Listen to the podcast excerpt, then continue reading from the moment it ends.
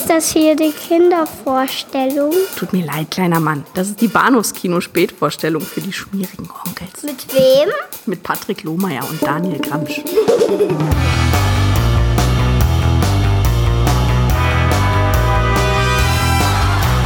Hallo und herzlich willkommen zur Episode 333 des Bahnhofskino Podcast und äh, unser, unsere offizielle Eröffnungsepisode im neuen Jahr 2020. Daniel. Hallihallo. Ja, 333. Da gibt da aber einen aus, gell? Ja, schön, oder? Ja. Und das auch noch im, im neuen Jahr. Wie, wieso trägt keiner diese Brillen mit der 2020? Ich meine, die waren so in 2000. Ja. Jeder hat die 2.0 auf den Augen gehabt und jetzt ich hatte sowas nicht. Ich fand die auch damals schon scheiße. Von daher bin ich nicht traurig. Die sind ja auch scheiße. Das sage ich jetzt natürlich nicht laut, sondern nur dir, Ach so. weil uns ja niemand zuhört. Ja, so aber auch, ja. Hm. Ich, ich war enttäuscht. Ich habe diese, diese tolle äh, TV-Show gesehen mit ähm, Andrea Kiewel vor dem Brandenburger Tor. Das tut mir jetzt ein bisschen leid. Und die ging voll ab, aber sie hatte diese Brille nicht auf. Und ich dachte, ja. Kiwi, nee. Nee, nee. So wird das nichts mit dir. Nee, nee, dafür hat sie, hat sie nur wieder ein bisschen Dreck am Stecken oder aber einen, einen, einen Echtpelzmantel an, eins von beiden. Also. Meine bessere Hälfte sagt auch, dass sie sowas noch moderieren darf. Ja. Hat die nicht irgendwie Diätreklame gemacht in, in, in, im öffentlich-rechtlichen Fernsehen? Ja, sage ich sowas, ne? Äh, dazu dann eine, eine Bonus-Episode demnächst wieder bei Patreon und Steady zu hören. Irgendwann mal, ja. Mhm. Dann, dann, möchte ich aber auch über Florian Silbereisen reden, als neuer Tra Traumschiffkapitän, der durch geschlossene oh. Blenden mit seinem Fernglas guckt. Der Flori.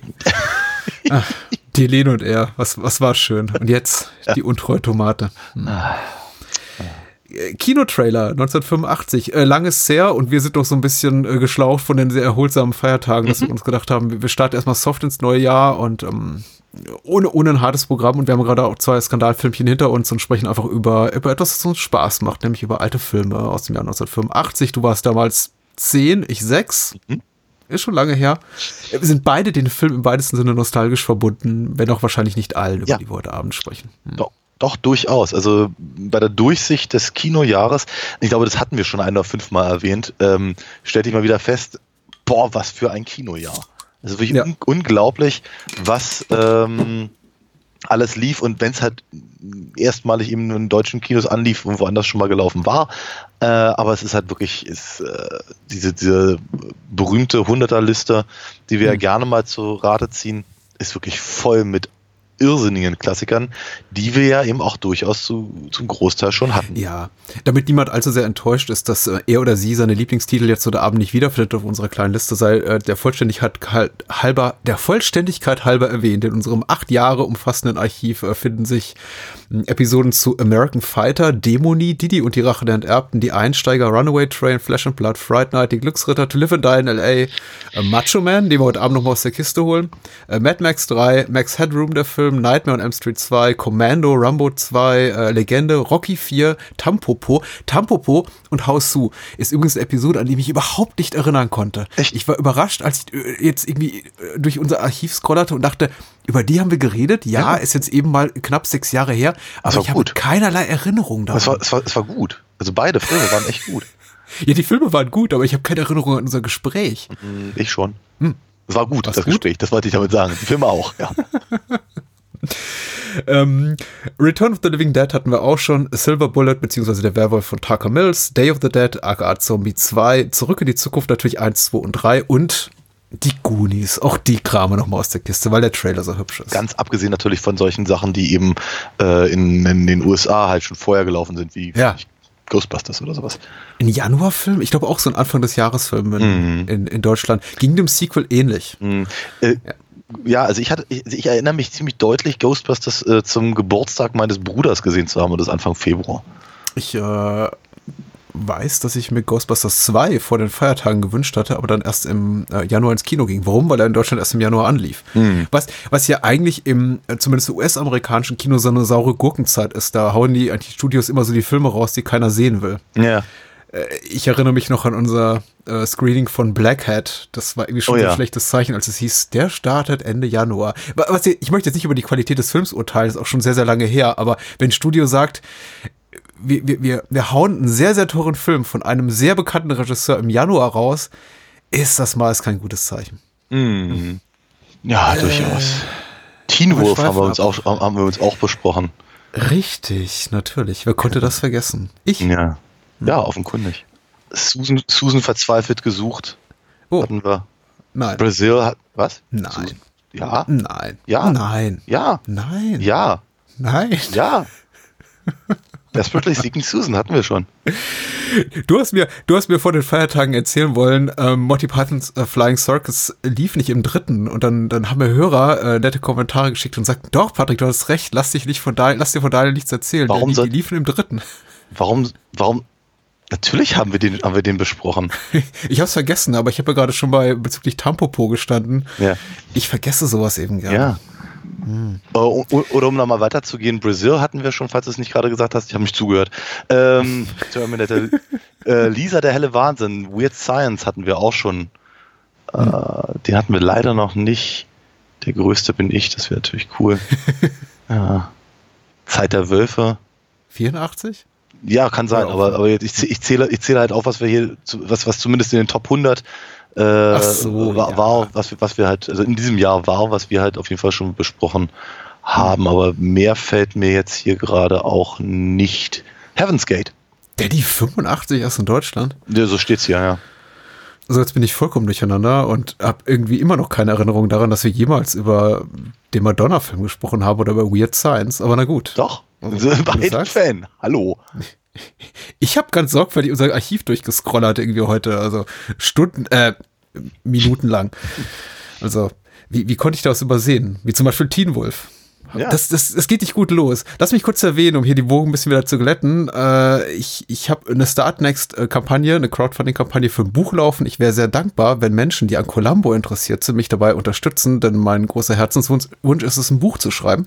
Und ich habe jetzt tatsächlich Zeit dafür, aber ich brauche natürlich so ein bisschen finanziellen Unterbau, um mir auch den Luxus der Zeit nehmen zu können. So Pi mal Daumen 500, 600, 800 Stunden, um so ein Ding auch zu schreiben. Also, es wird ein äh, kritisches Buch über Columbo sein, aber gleichzeitig auch eine Liebeserklärung an die wunderbare Serie mit Peter Falk. Und wer das unterstützen möchte, das Buch heißt Columbo Columbo, da geh bitte zu startnext.com slash Columbo. Äh, wenn das Geld dafür nicht zu, äh, zusammenkommt, dann findet das Buch auch nicht statt, was ich sehr schade fände, weil ich würde das gern veröffentlichen und ich mache so ziemlich genau zum Selbstkostenpreis, weil ich mich nicht unnötig bereichern möchte, sondern einfach äh, meine Begeisterung für die Serie teilen möchte. Also äh, startnext.com slash Columbo. Genau. Und ich glaube, wir kriegen auch noch abschließend und zur Zufriedenheit alle irgendwann geklärt, ob wir über Weird Science schon gesprochen haben. Ja, ich, ich neige dazu, dir zu glauben, aber ich habe weitere, weiterhin meine Zweifel bei Desperately Seeking Susan. Ja, das ist seltsam. Der alte Mandela wieder. Ja, der alte Mandela, richtig. Ich weiß, dass wir schon über Joey gesprochen haben, was unser erster Trailer heute Abend ist. Ja. Und ich habe, glaube ich, von meinem äh, frühkindlichen Trauma berichtet, aber wir müssen jetzt noch mal reinhören. Und fol folgst du mir? Ich, ich habe auch ein bisschen Schiss vor komischen Monokelpuppen, aber ja, ich werde da wohl durch müssen. Erzähl mir doch nicht. Natürlich ist das ein. Sitzt sie auf dem Boden? Mach doch mal. Ja, natürlich.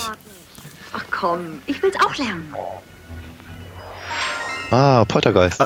Ja. E.T. du hast E.T. immer noch nicht gesehen, ne? Nee, ich habe E.T. immer noch nicht gesehen.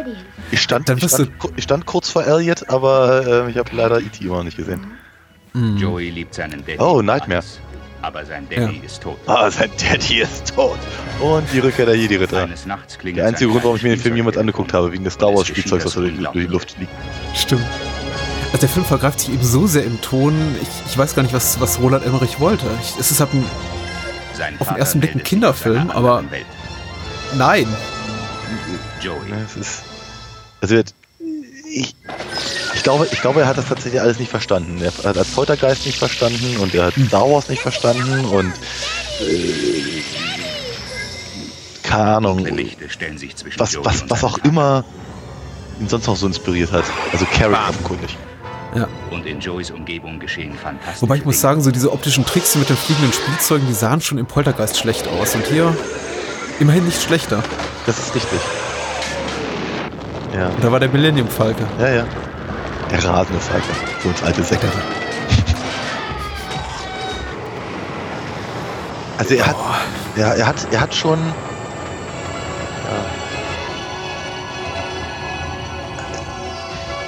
Du weißt, sieht halt schon so nach Hollywood aus. Ja, ja, everything but the kitchen sink, habe ich so das Gefühl.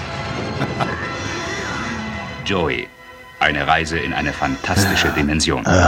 Okay. Der, der lief ja auch in den USA unter Making Contact und ich glaube, war dort äh, ein ziemliches, äh, naja, Opfer allgemeinen Gespötz. So von wegen, was guck mal, was die Deutschen da machen. Die versuchen, Hollywood-Filme zu machen. Ja, ich meine, wird, es hat, hat er noch vier, fünf Mal versucht, bis er, bis er dann irgendwann mal den Erfolg hatte, den er wird offenkundig mit Joey schon wollte. Ähm, es ist, ich, weiß gar nicht. Ich, ich, ich, ich habe so das Gefühl, ich habe eine gewisse Form von Achtung vor dieser, ich möchte es mal Chutzpe nennen.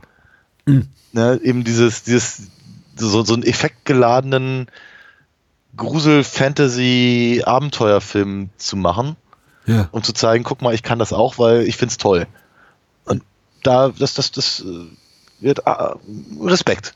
Durchaus. Aber das Problem ist eben, du hast es gerade ganz richtig gesagt, der Film hat eben einfach ein tonales Problem.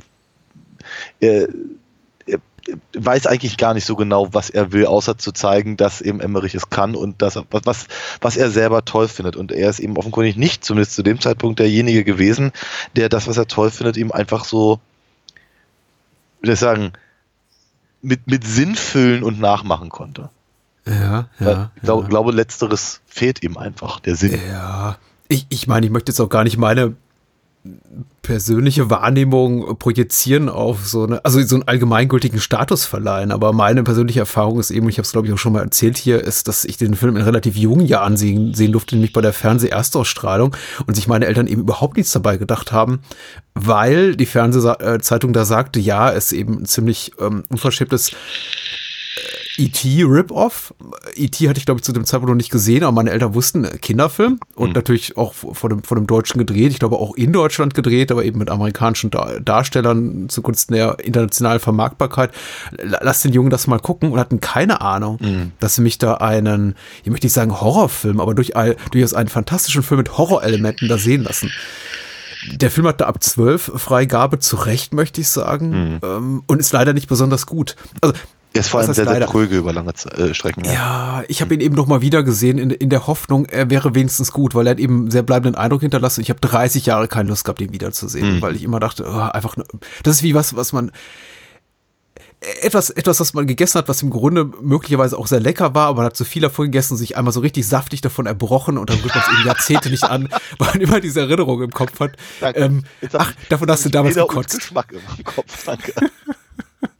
davon hast du damals gekotzt, das gucke ich mir nicht nochmal an. Und so war es eben bei Joey. Und dann sah ich ihn wieder und dachte, ja, irgendwie, irgendwie beruhigend, dass der Film eben heute auf mich nicht mehr wirkt, weil nicht mehr gruselig ist. Andererseits eben schade, dass der Film tatsächlich nicht besonders gut ist.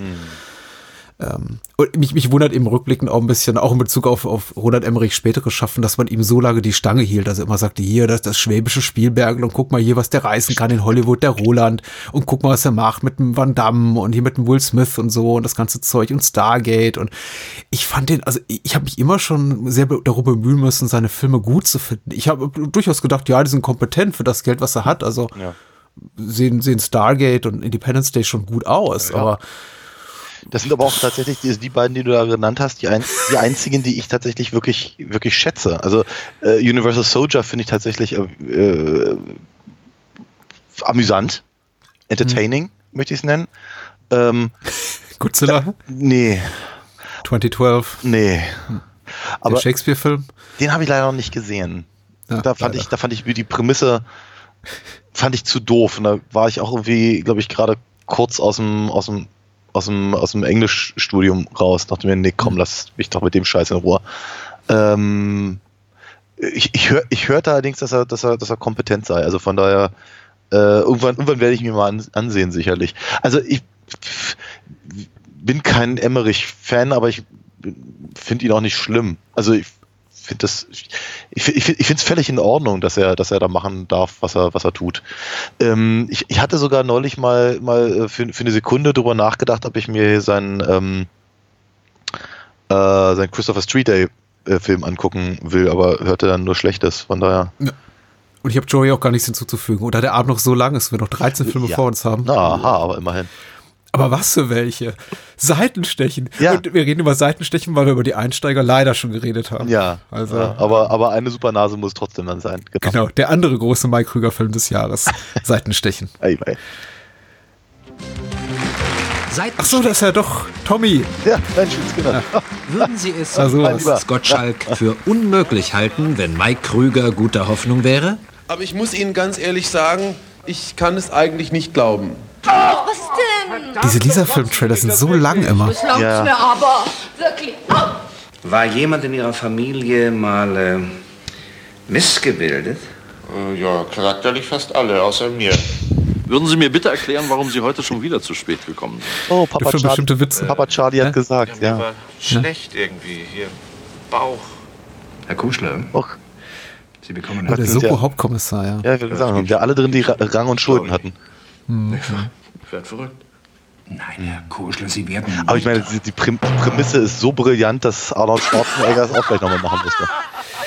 Ja, natürlich. Ich muss auch ehrlich gesagt, ich muss auch ehrlich zugeben, ich mochte den Film in kindlichem Alter sehr. War mein liebster Mike Krüger-Film. Ich habe ihn, glaube ich, ich habe ihn einmal gesehen, als er im Fernsehen lief. Ich habe keine Erinnerung daran. Totale Verfall. Ja. Gestatten? Ähm, Seitenstechen. würde mich, würde mich ja mal interessieren, wie der gealtert ist. Ja, ein Es wenig. gibt Dinge, da muss man einfach lernen, umzudenken. Arne Elzer als Im Sommer hagelt's. Stimmt. Eine Schnecke wird Formel 1 Weltmeister. Ohne Prothese. Und Mike Krüger bekommt ein Was ich verstehe, ist, warum sie ihm alle so auf, den, auf, die, auf, dem, auf die Plauze starren. Denn ich Ja. meine, der könnte doch einfach ein Vater sein. Dick sein. Dicker Mann sein, ne? Oder jemand mit einem Alkoholproblem vielleicht. Herr Kuschler, Sie sind Oder Schilddrüsenproblem.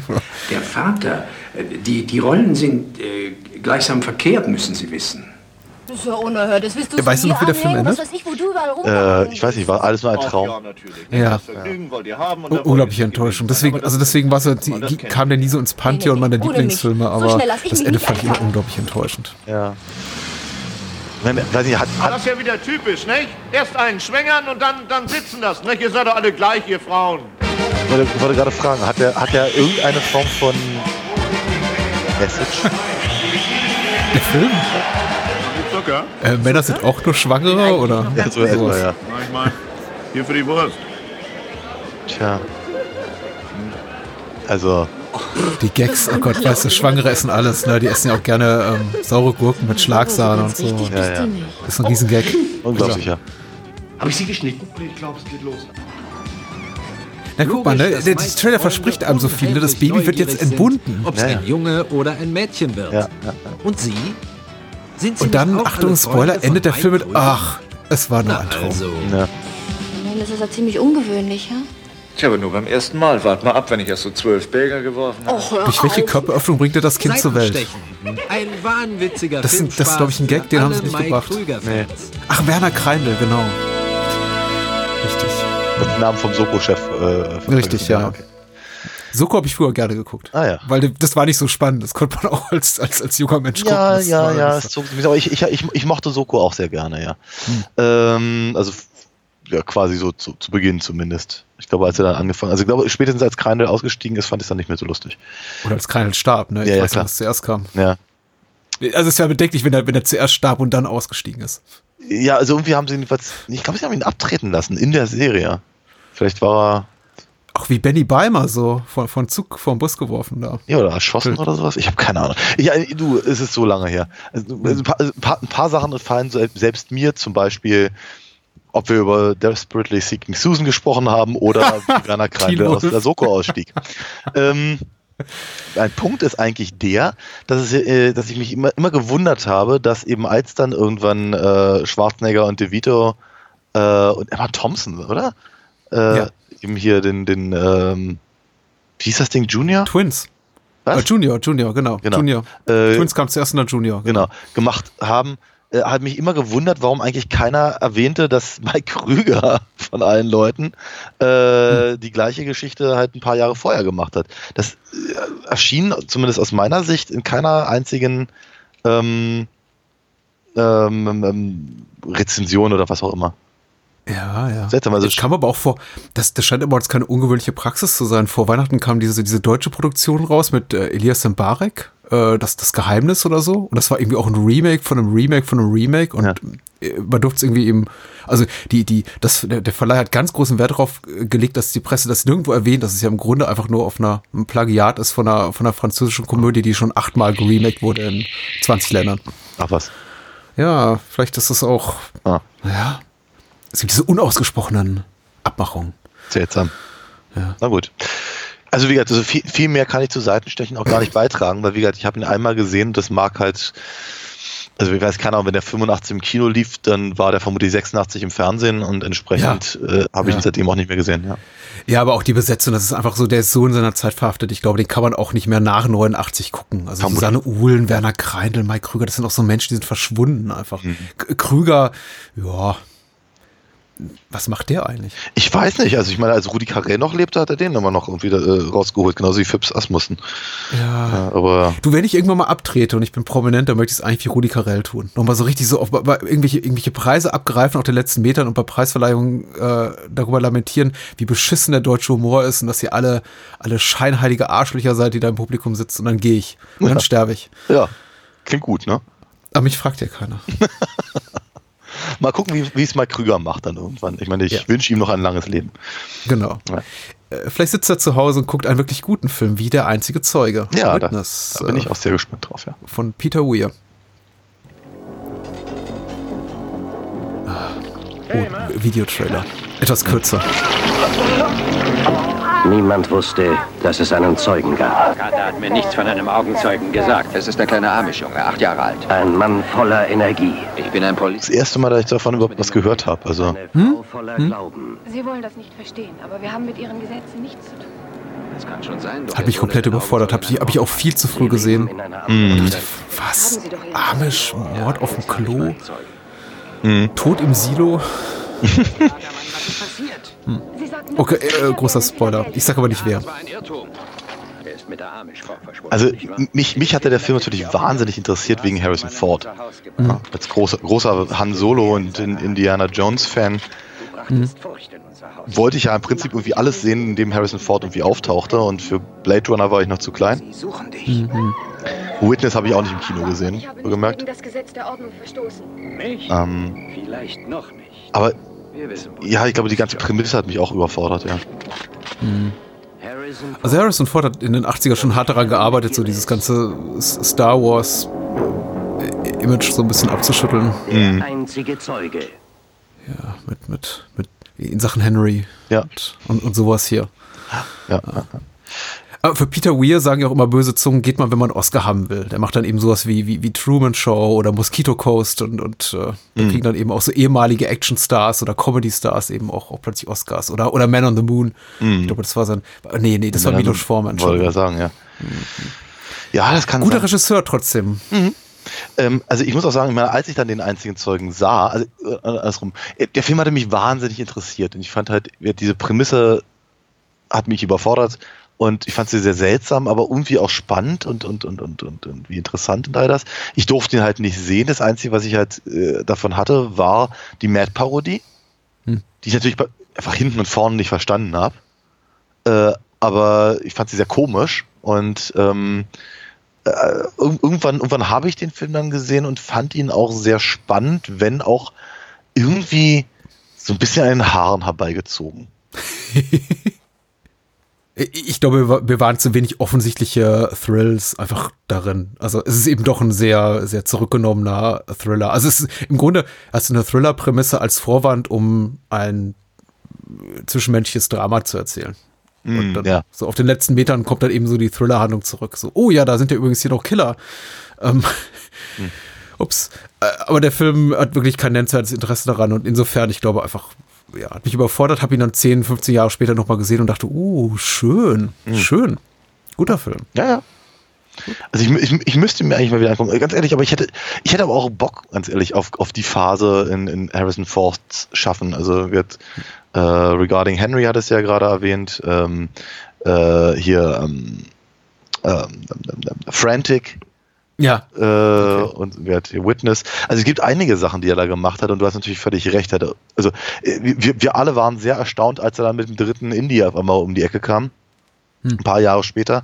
Ähm, und man sich so dachte, Moment mal kurz, aber hat er eigentlich nicht gerade versucht, was anderes zu machen? Und ja. Ja. Er weiß aber auch, wer die Rechnung bezahlt. Also. Mm, das ist auch wahr. ne.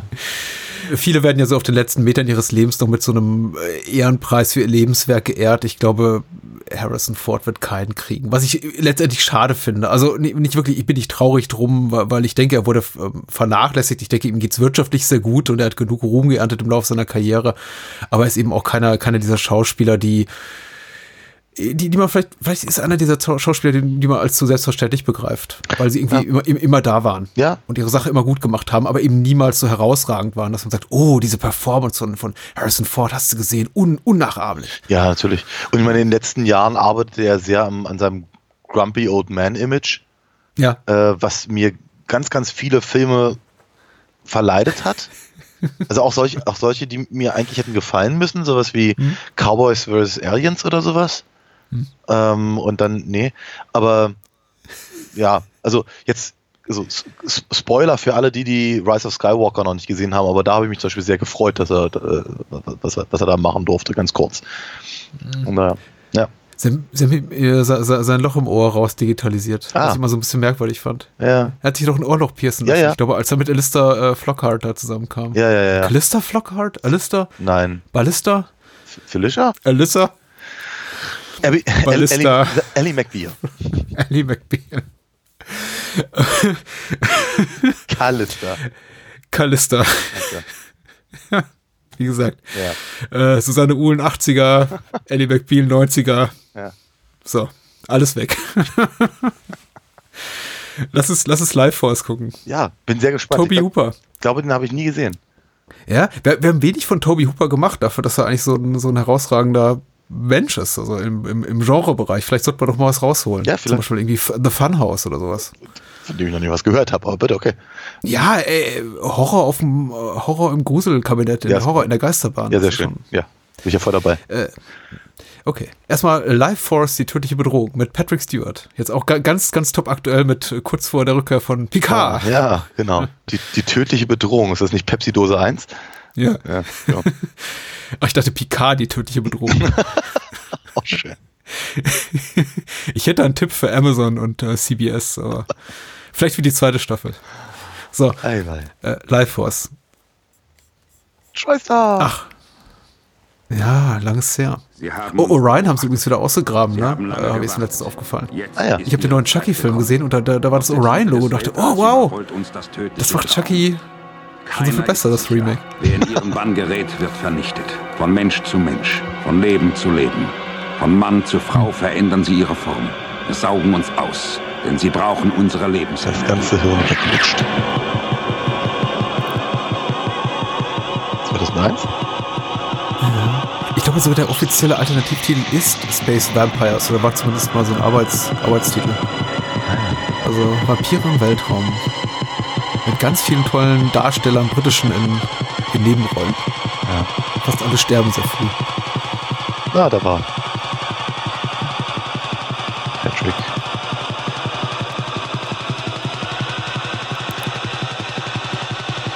Da kriegst du ein bisschen Bock auf den Film? Ja, ein bisschen, ne? ja.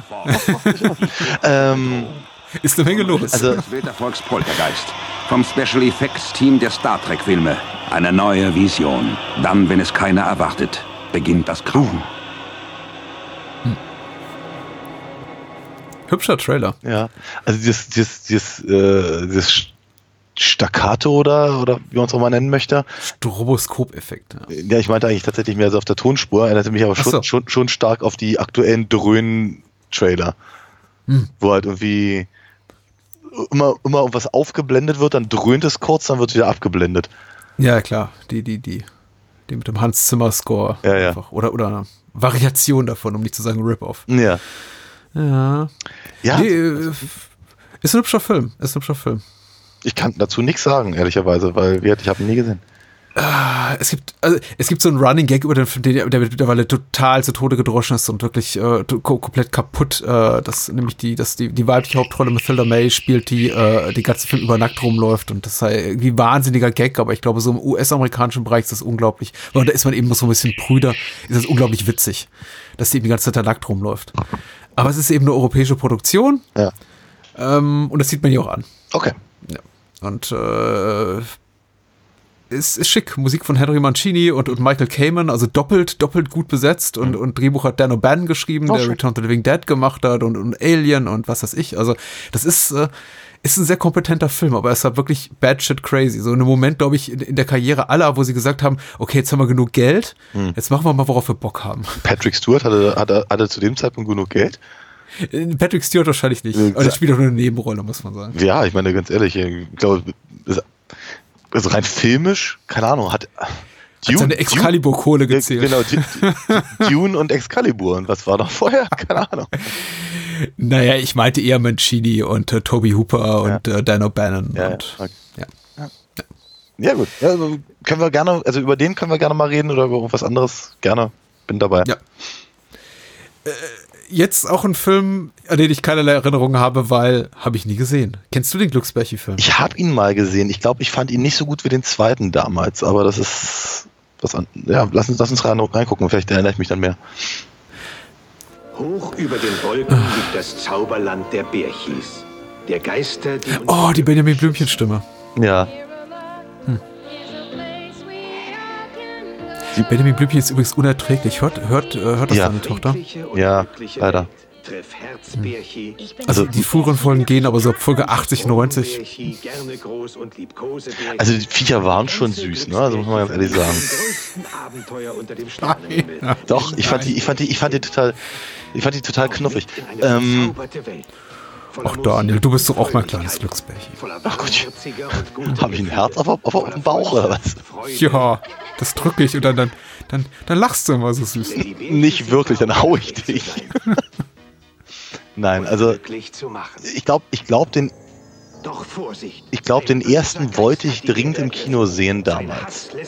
Und irgendwie, weiß ich nicht, funktionierte es nicht.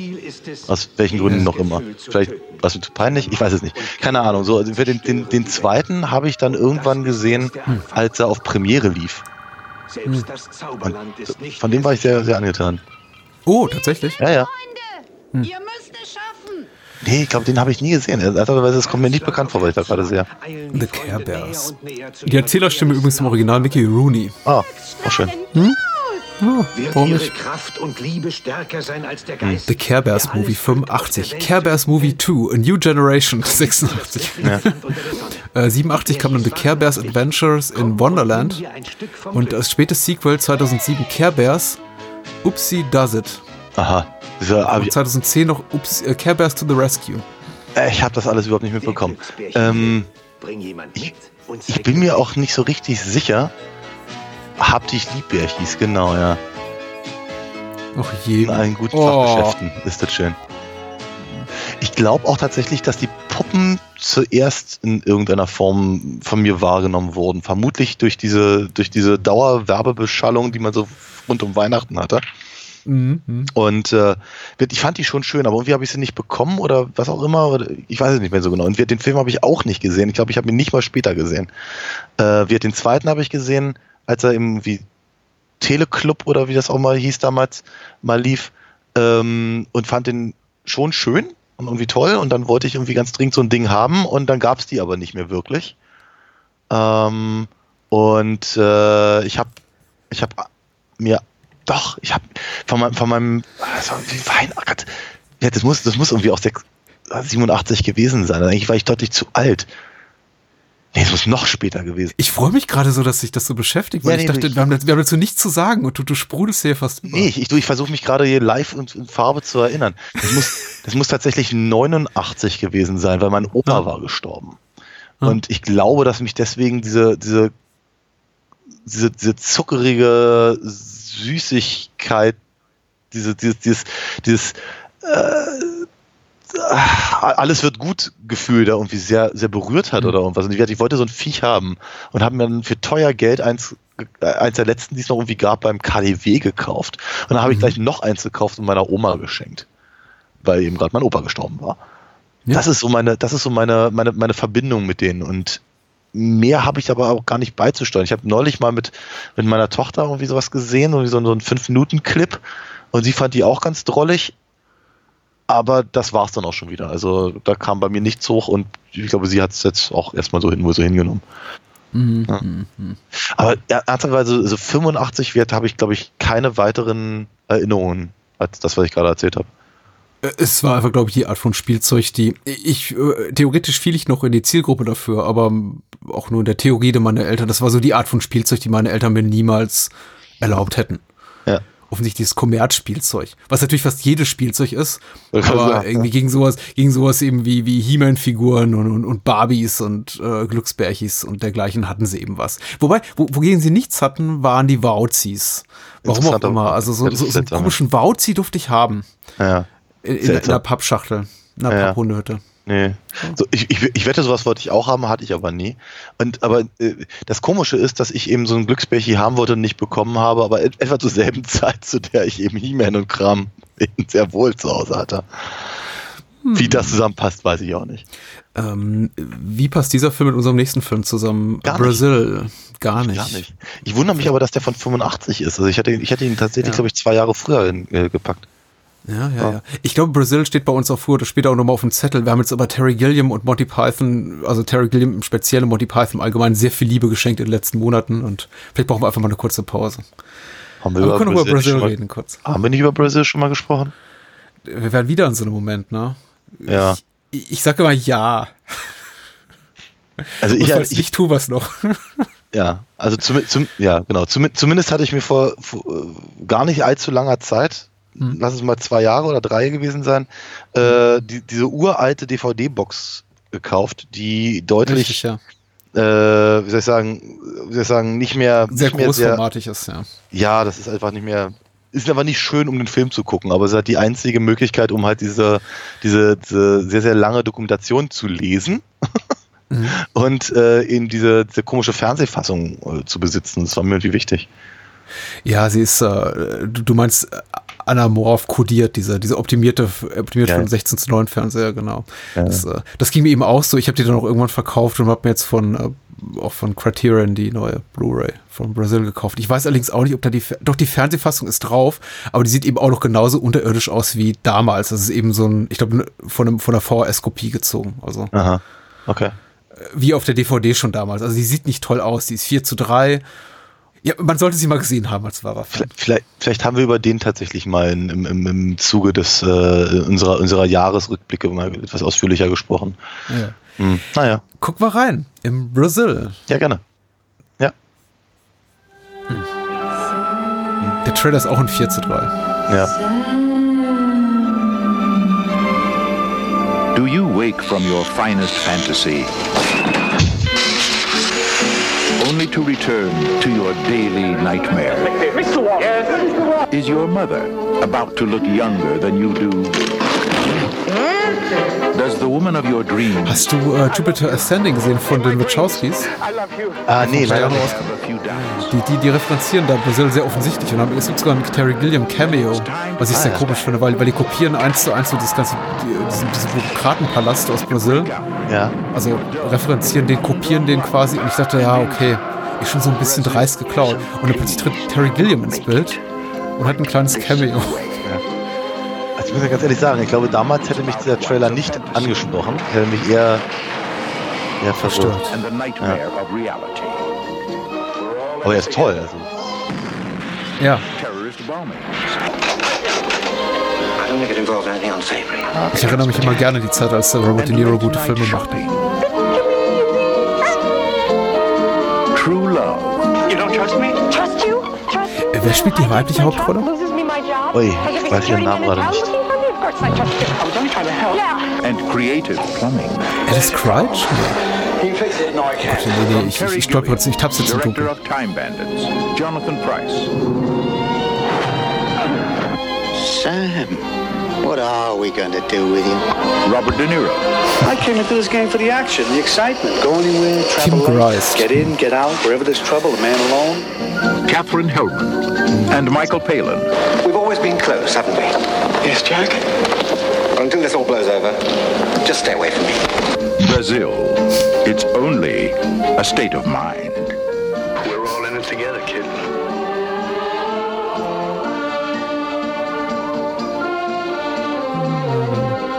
Was für ein Film. Ja.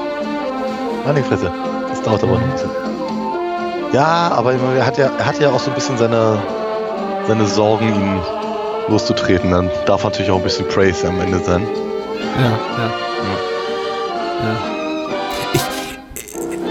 Bin nicht mehr so ganz sattelfest darin in der Beantwortung der Frage, ob der Film jetzt die, da, damals wirklich so ein Flop war oder ob er nur als solcher wahrgenommen wird, weil eben äh, William so viel auferlegt wurde, äh, William so viel auferlegt wurde, so von wegen, du musst ihn zurechtschneiden fürs Fernsehen und die, der, der Mhm. ganze Schreib mit dem Studio. War er denn auch tatsächlich so äh, finanziell so desaströs für ihn? Ähm, das nie. Also war es sein Heaven's Gate? Ich glaube nicht. Ich, also, also ich, äh, ich, ich bin mir ziemlich sicher, dass der Film mindestens in Frankreich sehr, sehr erfolgreich war. Mhm. Ähm, ich glaube in England auch. Deutschland kann ich es dir nicht sagen. Ich glaube aber in der, äh, in der, in der Liste der äh, 100 Filme, da ist er nicht, er ist, er ist weder besonders weit oben, noch ist er besonders weit unten. Also er ist halt Ja. im, nicht, nicht so tief unten wie Heaven's Gate zum Beispiel.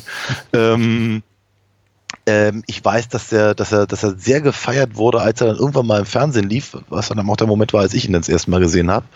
Und äh, ich war halt gerade in meiner, in meiner Monty Python Phase. Das heißt also alles, was irgendwie mit irgendeinem von denen zu tun hatte, wurde weggeguckt und natürlich aufgenommen und archiviert und zigmal geguckt. Und Brazil war halt ganz seltsam, weil ähm, mich anfangs gar nicht angesprochen hat. Äh, ich fand ihn tatsächlich eher, eher langweilig oder unangenehm. Also diese ganzen komischen, diese, diese Babymasken und dieser Samurai und diese, diese ganzen äh, weirden Sachen halt. Ähm, und irg- irgendwann habe ich ihn dann aber in der Reihenfolge dann mal wieder rausgeholt und äh, geguckt und auf einmal fand ich den ganz, ganz toll. Da lag gar nicht so wahnsinnig viel Zeit dazwischen. Dann habe ich den in sehr, sehr kurzer Zeit relativ häufig geguckt. Also was ich so innerhalb von drei Wochen vielleicht fünf oder sechs Mal. Weil ich den so toll fand und äh, wenn, wenn mir das, das, das, das Lied nicht aus dem Kopf ging und ähm, äh, ja, also ich, ich auch ganz fasziniert davon war, dass ein Film halt nicht nur so aussehen konnte, sondern eben auch zum Beispiel so erzählen konnte.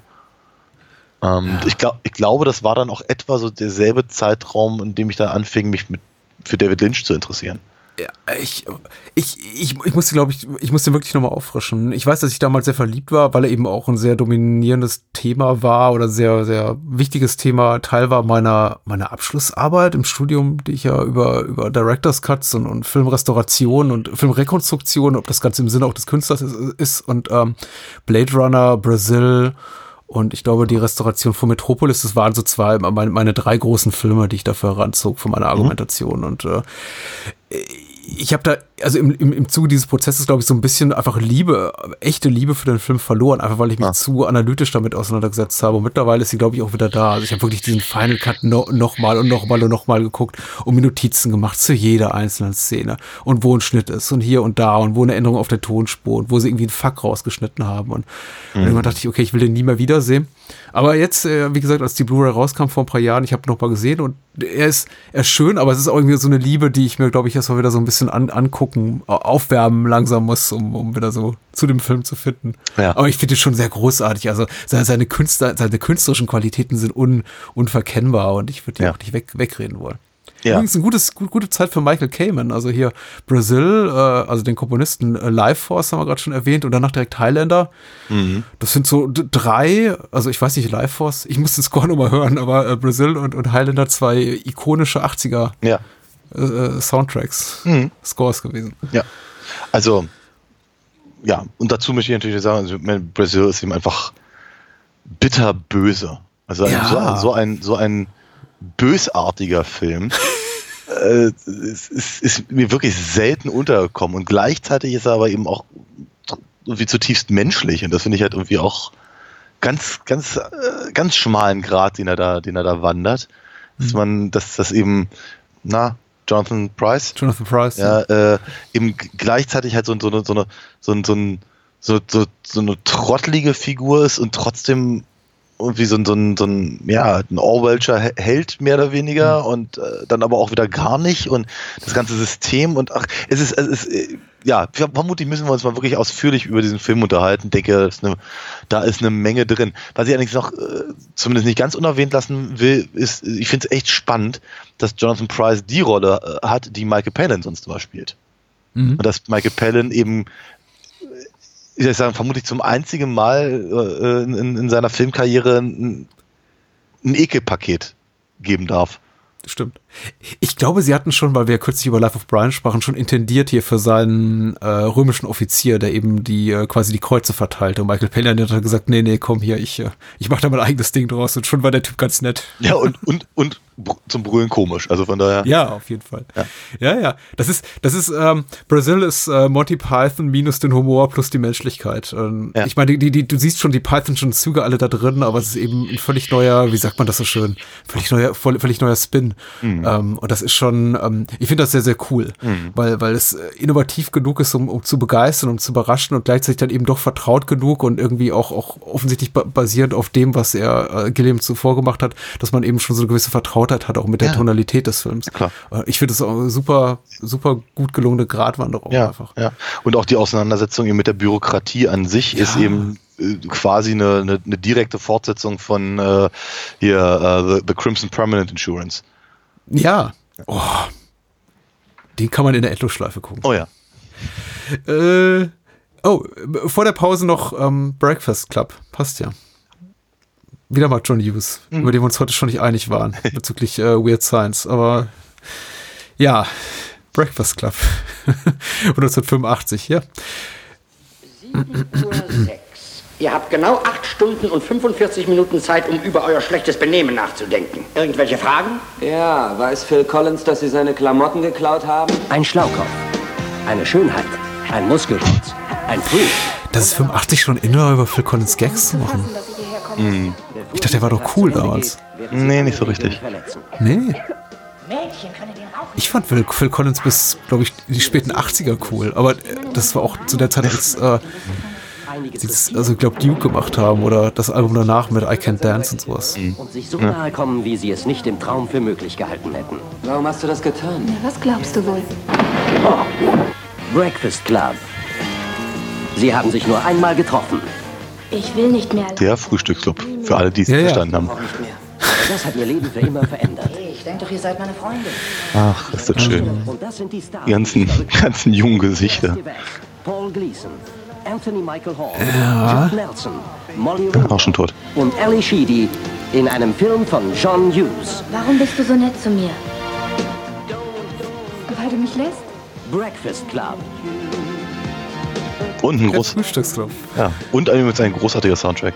Ich glaube, Anthony Michael Hall hat überraschenderweise, glaube ich, die bedeutendste Karriere gehabt so in späteren Jahren. Also er wurde ja dann, glaube ich, später doch auch, war, war relativ erfolgreich dann auch im, im Fernsehen und ja, aber ich meine, er war, er, er war im Prinzip irgendwie so der Lieblingsschauspieler von John Hughes. Er hat ja wirklich mhm, all, ja. alles, alles gemacht. With Sand haben wir schon erwähnt, ähm, 16 Candles. Da, er, er, war ja auch mit Molly Ringwald zusammen, zeitweilig mhm. zumindest. Äh, und, und hier ähm, den ersten äh, Vacation-Film hat er, hat er gemacht mhm, mhm. und so. Also der, der, war ja aus genau diesen Filmen irgendwie überhaupt nicht rauszudenken, vor allem eben, wenn es in dieser Konstellation halt war. Ähm, ja, also äh, Emilio Estevez hat, hatte ja auch durchaus einen guten Run. Ne? Ja, klar. Also muss man mir auch ganz ehrlich sagen.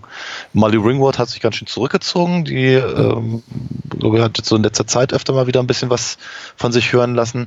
Ja, Judd Nelson ist eben ganz schön von der, von der, von der Bildfläche verschwunden. Und Ali Sheedy ehrlicherweise auch. Das ist, ja, ist schade. Und, äh, aber ähm, ja, zu, zu der Zeit waren sie natürlich ja, absolute Aushängeschilder der, der Jugendkultur. Mhm. Also die, die, die, die eben alle zusammenzubringen, äh, war schon, ich glaube, war, war, war ein Glückstreffer, möchte ich es fast nennen. Also das, ich glaube, der Film lebt halt tatsächlich vor, also vor, vor allem an diesen weniger an den Figuren als vielmehr an den Schauspielern, die diese Figuren verkörpern. Hm. Weil meiner Meinung nach zumindest, und dein, dein Knurre, äh, nehme ich, dass du dem nicht ganz zustimmst, ähm, äh, ich, ich, ich denke, John Hughes hat eben zu, zu seiner Zeit äh, im, so, sowohl die, wie sagen, die Jugendlichen der 80er gut verstanden, als auch maßgeblich geprägt äh, durch eben ein Erfolgsfilm nach dem, nach dem nächsten. Und für mich zumindest ist der Breakfast Club die Kulmination all dessen, ne, weil er das irgendwie alles, alles zusammenbringt und eben auch, sagen wir mal, das große Nichts auf den Punkt bringt. Weil es ist ja alles banal. Der ganze Film ist komplett banal, aber er zeigt, wie wichtig er ist eben für die Leute, die in den Situationen sind. Und äh, ansonsten sind es halt Leute, die rumsitzen und reden ich, ich möchte ja auch nicht widersprechen, was so die, die, die kulturelle Signifikanz des Films betrifft. Ich habe auch ehrlich gesagt zu wenig, ich, ich stecke zu wenig emotional drin, um jetzt wirklich dagegen zu argumentieren. Ich habe Breakfast Club viel zu spät gesehen. Ich ja. habe erst in meinen 20er Jahren. Okay. Und äh, das ist, äh, da hat mich einfach we wenig berührt, aber ich habe jetzt kein profundes Problem damit, wie ich jetzt, wie ich es jetzt mit einigen anderen, vor allem späteren John Hughes Produktionen habe, wie wie Ferris macht blau, der wahrscheinlich der schlimmste John Hughes-Film ist. Oh, Aber äh, oh ich finde, äh, in, in, in, in frühen Jahren, also 16 Candles to Breakfast Club, kann ich mir heute auch noch angucken. Wobei ich eben, es ist eben, äh, John Hughes, mir fehlt immer so ein bisschen die Liebe für, für Underdogs bei John Hughes. Und ich war gerade Ferris macht blau ist eben das schlimmste Beispiel. Also weil Ferris dieses, dieses privilegierte Schnösel-Arschloch ist und irgendwie er durch diesen Film durchgepeitscht wird, als sei er der größte Held. Aber ich mag Breakfast Club, weil mhm ich mag die Schauspieler und das, das stimmt schon. Er hat, er hat einfach ein gutes, äh, gutes Händchen dafür. Und mir ist es so oft aufgefallen, ich meine mittlerweile weniger, weil ich bin einfach jetzt auch alt und ich raff's nicht mehr. Mhm. Aber ich weiß noch, wie oft es mir einfach wehtat, in, in, in Kindertagen und äh, in meinen Jugendjahren Filme zu sehen und immer das Gefühl zu haben, ich werde da nicht getroffen in meiner Sprache, mhm. in meiner Art und Weise, wie ich mich durch den Alltag bewege. Mhm. Und ähm, ich, ich kann es nicht mehr so richtig gut beurteilen, glaube ich. Aber wie gesagt, ich war einfach zu spät dran mit Breakfast Club und vielen anderen John Hughes-Filmen äh, auch. Aber da habe ich niemals dieses Gefühl gehabt, dieses, dieses peinlich berührt sein. So von wegen, ah, so sind doch Jugendliche gar nicht. Oh, ist das peinlich. Da schreibt ein alter Mann äh, äh, Teenager-Rollen. Es fühlt sich schon alles sehr authentisch an. Mhm. Ich mag nicht immer die Richtung, die seine Filme einschlagen, aber das ist ja auch, äh, muss ich ja auch nicht. Warum sollte ich? Ich meine, die Filme sind heiß geliebt und wahrscheinlich zu Recht und mhm. ich muss sie ja nicht mögen. Ich, ich glaube, also ich, ich, glaub, ich glaube, heutzutage werde ich, äh, ist es, ist es nicht ganz so lange her, dass ich so eine Sachen alle, alle mal so mehr oder weniger am Stück geguckt habe.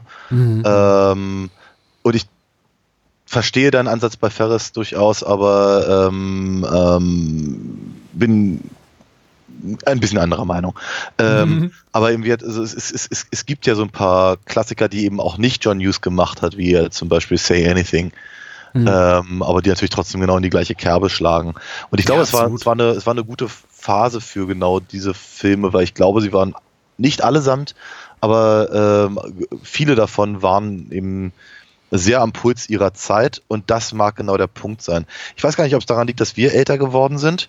Äh, sondern ich glaube, dass das es ist alles, es ist sehr 80er. Also diese, die, nicht nur, nicht nur die Klischees und die, die Breakfast Club Figuren bedienen ja je, je ein Klischee quasi, mhm. ähm, äh, sondern ich glaube, es liegt an der Abstraktionsfähigkeit des Publikums. Mhm. Also zu sagen, okay, ich sehe das, und ja, ich, es mag sein, dass sich Jugendliche heutzutage so nicht mehr benehmen oder so rumlaufen oder so reden. ja, wahrscheinlich. Aber, aber deren Probleme kann ich in irgendeiner Form nachvollziehen oder ich kann sie auf meine eigene Situation übertragen, weil eben, also gerade die Klassiker, die halt damals schon erfolgreich waren, weil sie eben offenkundig einen Nerv getroffen haben, werden ja von heutigen Generationen eben auch durchaus noch gutiert. Hm. Mit natürlich äh, Einschränkungen, weil, weil, bestimmte Sachen eben einfach so nicht mehr funktionieren, so nicht mehr zeigbar sind. Also gerade Anthony Michael Halls Figur in äh, Sixteen Candles ja, war ja. damals voll der Lacher, voll der Brüller. Es war alles super komisch, wie halt der kleine Nerd sich halt da irgendwie an die, an die, an die Mädels halt irgendwie ranpirscht und sowas. Und heute ist das halt ganz schön rapey und mhm. nicht so wahnsinnig komisch und mhm. äh, durchaus mit, mit Problemen behaftet. Ähm, aber eben, also gerade er hat ja eben, also seine Figur hat halt im Breakfast Club ja diesen äh, emotionalen Zusammenbruch und der ist total nachvollziehbar. Wird inhaltlich vielleicht gar nicht, aber die Tatsache, ja. dass er sich da eben, äh, ähm, äh, wie soll ich sagen, unter dem unter dem, unter dem Druck der Ausnahmesituation diesen, diesen Fremden, die eigentlich mit ihm nichts zu tun haben wollen, öffnet, ist schon, das, das, das mag halt durchaus äh, eine, eine Reaktion hervorrufen. Und äh, oder auch eben der, der, der also Emilio Esteves' Figur, die eben unter diesem Leistungsdruck steht. Wie auch immer der aussehen sollte. Also bei ihm ist es jetzt eben nur der Sport, der ist ja Ringer. Ähm, und, und heute ist es, keine Ahnung, äh, Instagram Beauty Tipps oder was weiß ich, aber der Leistungsdruck mag ja trotzdem weiterhin bestehen und das kann nachvollzogen werden. Äh, absolut. Also, so, soweit ich das beurteilen kann aus meiner äh, alter weißer Mann-Perspektive, würde ich dir zustimmen, komplett. Ich mag ihn. Der, der hat einen wirklich wahnsinnig guten Soundtrack. Ja, und ich bin auch John Hughes grundsätzlich nicht, nicht, nicht böse gesonnen, weil ich glaube, er hatte wirklich nur Gutes im Sinn und man merkt ja auch, er hat mit seinem eigenen Format auch immer ja wieder gespielt und auch, auch glaube ich, erkannt, er hat vielleicht auch hier und da mal eine falsche Entscheidung getroffen. Ähm, ich weiß nicht, hast du Some Kind of Wonderful gesehen? Ja, den mag ich wo er quasi, wo, wo er quasi Pretty in Pink nochmal variiert mit einem anderen Ende. Ja. Äh, das ist auch zum Beispiel so, so, so ein Moment, in dem ich dachte, also ich wusste nicht so die Produktionsgeschichte damals von Some Kind of Wonderful. Also, dass es im Grunde so endet, wie Pretty in Pink nach John Hughes hätte enden sollen und dann hat das Festpublikum gesagt hat und das Studio, nee, nee, die muss hier am Ende mit dem, Ja. mit dem coolen Typen davon Ja, nicht, nicht genau, nicht mit Ducky. Ja, ja. nicht mit Ducky. Und ähm, Entschuldigung für den Spoiler, aber ich meine, die Filme sind jetzt irgendwie 35 Jahre alt, das Nee, darf man mal sagen. Äh, und äh, also insofern hat John Hughes auch meine Sympathie. Äh, also äh, insofern, dass er gesagt hat, okay, jetzt habe ich irgendwie quasi das, das Standing in Hollywood oder bei meiner Produktionsfirma Universal war es ja, glaube ich, oder Paramount und, und macht das einfach nochmal neu in anders, so wie ich es ursprünglich wollte. Ja. Und ähm, Ja, ja, durchaus. Außerdem, außerdem finde ich äh, Some, Some Kind of Wonderful gro großartig, äh, weil Eric Stoltz und, äh, Ja. und ähm, Lea Thompson endlich mal zusammen äh, spielen, spielen durften. Was sie ja in Zurück in die Zukunft nicht konnten, dann letztendlich. mega Besetzung. Ja, und außerdem, ich, ich, ich mag die, ich mag die Lick the Tins Fassung von äh, ähm, äh, hier. Äh, I Can't Help Falling in Love, dem alten Elvis-Song. Also au- auch ein sehr schöner Film. Nochmal, John Hughes hat ein paar wirklich, wirklich, wirklich gute Filme gemacht und ein paar, die eben nicht so gut gealtert sind. Ähm, solche, die halt, sagen wir mal, vielleicht sagen wir mal, sehr bezeichnend sind für ihre Zeit. Und ähm, äh, alles in allem auf jeden Fall eine, eine Karriere, die sehr bedeutsam war für diese Art von Filmen. Und ich, ja, nochmal, ich bleibe dabei, Breakfast Club ist meiner Meinung nach die Kombination dessen. Auch wenn er danach noch ein paar gemacht hat, klar. Äh, zeitlos gut ist übrigens auch Alina Fox. Die kann man heute bestellen, die kann man morgen bestellen, die kann man in einer Woche bestellen, aber ich, ich fange wieder ganz vorne an. Man sollte sie heute bestellen. Vielleicht, vielleicht verrätst du uns, wo man das kann. Das kann man auf www.alinafox.de machen. Da ist ein ganz neuer Shop und äh, da ist auf jeden Fall eine Menge in Planung und ich arbeite durchaus daran, dass das eben auch alles mal sichtbar wird. Ähm, wenn einem das noch nicht reicht, dann kann man natürlich auch aufs comicwerk.de gehen. Ähm, da ist so einiges sichtbar. Da kann man zumindest äh, schon mal reinlesen in das, was man hoffentlich vielleicht, wenn man mich unterstützen möchte, ähm, in Heftform bestellen kann. Ich gebe da auch gerne Zeichnung zu und eine Signatur. Habe ich gar kein Problem mit. Cool. Was kann man denn von dir noch hören, wenn man nicht uns hört? Äh, nächste Woche zum Beispiel sprechen wir mit dem wunderbaren Gast Max über die gesamte äh, Chinese Ghost Story Trilogie. Wir haben ja damals über den ersten Teil gesprochen, aber lang ist es her.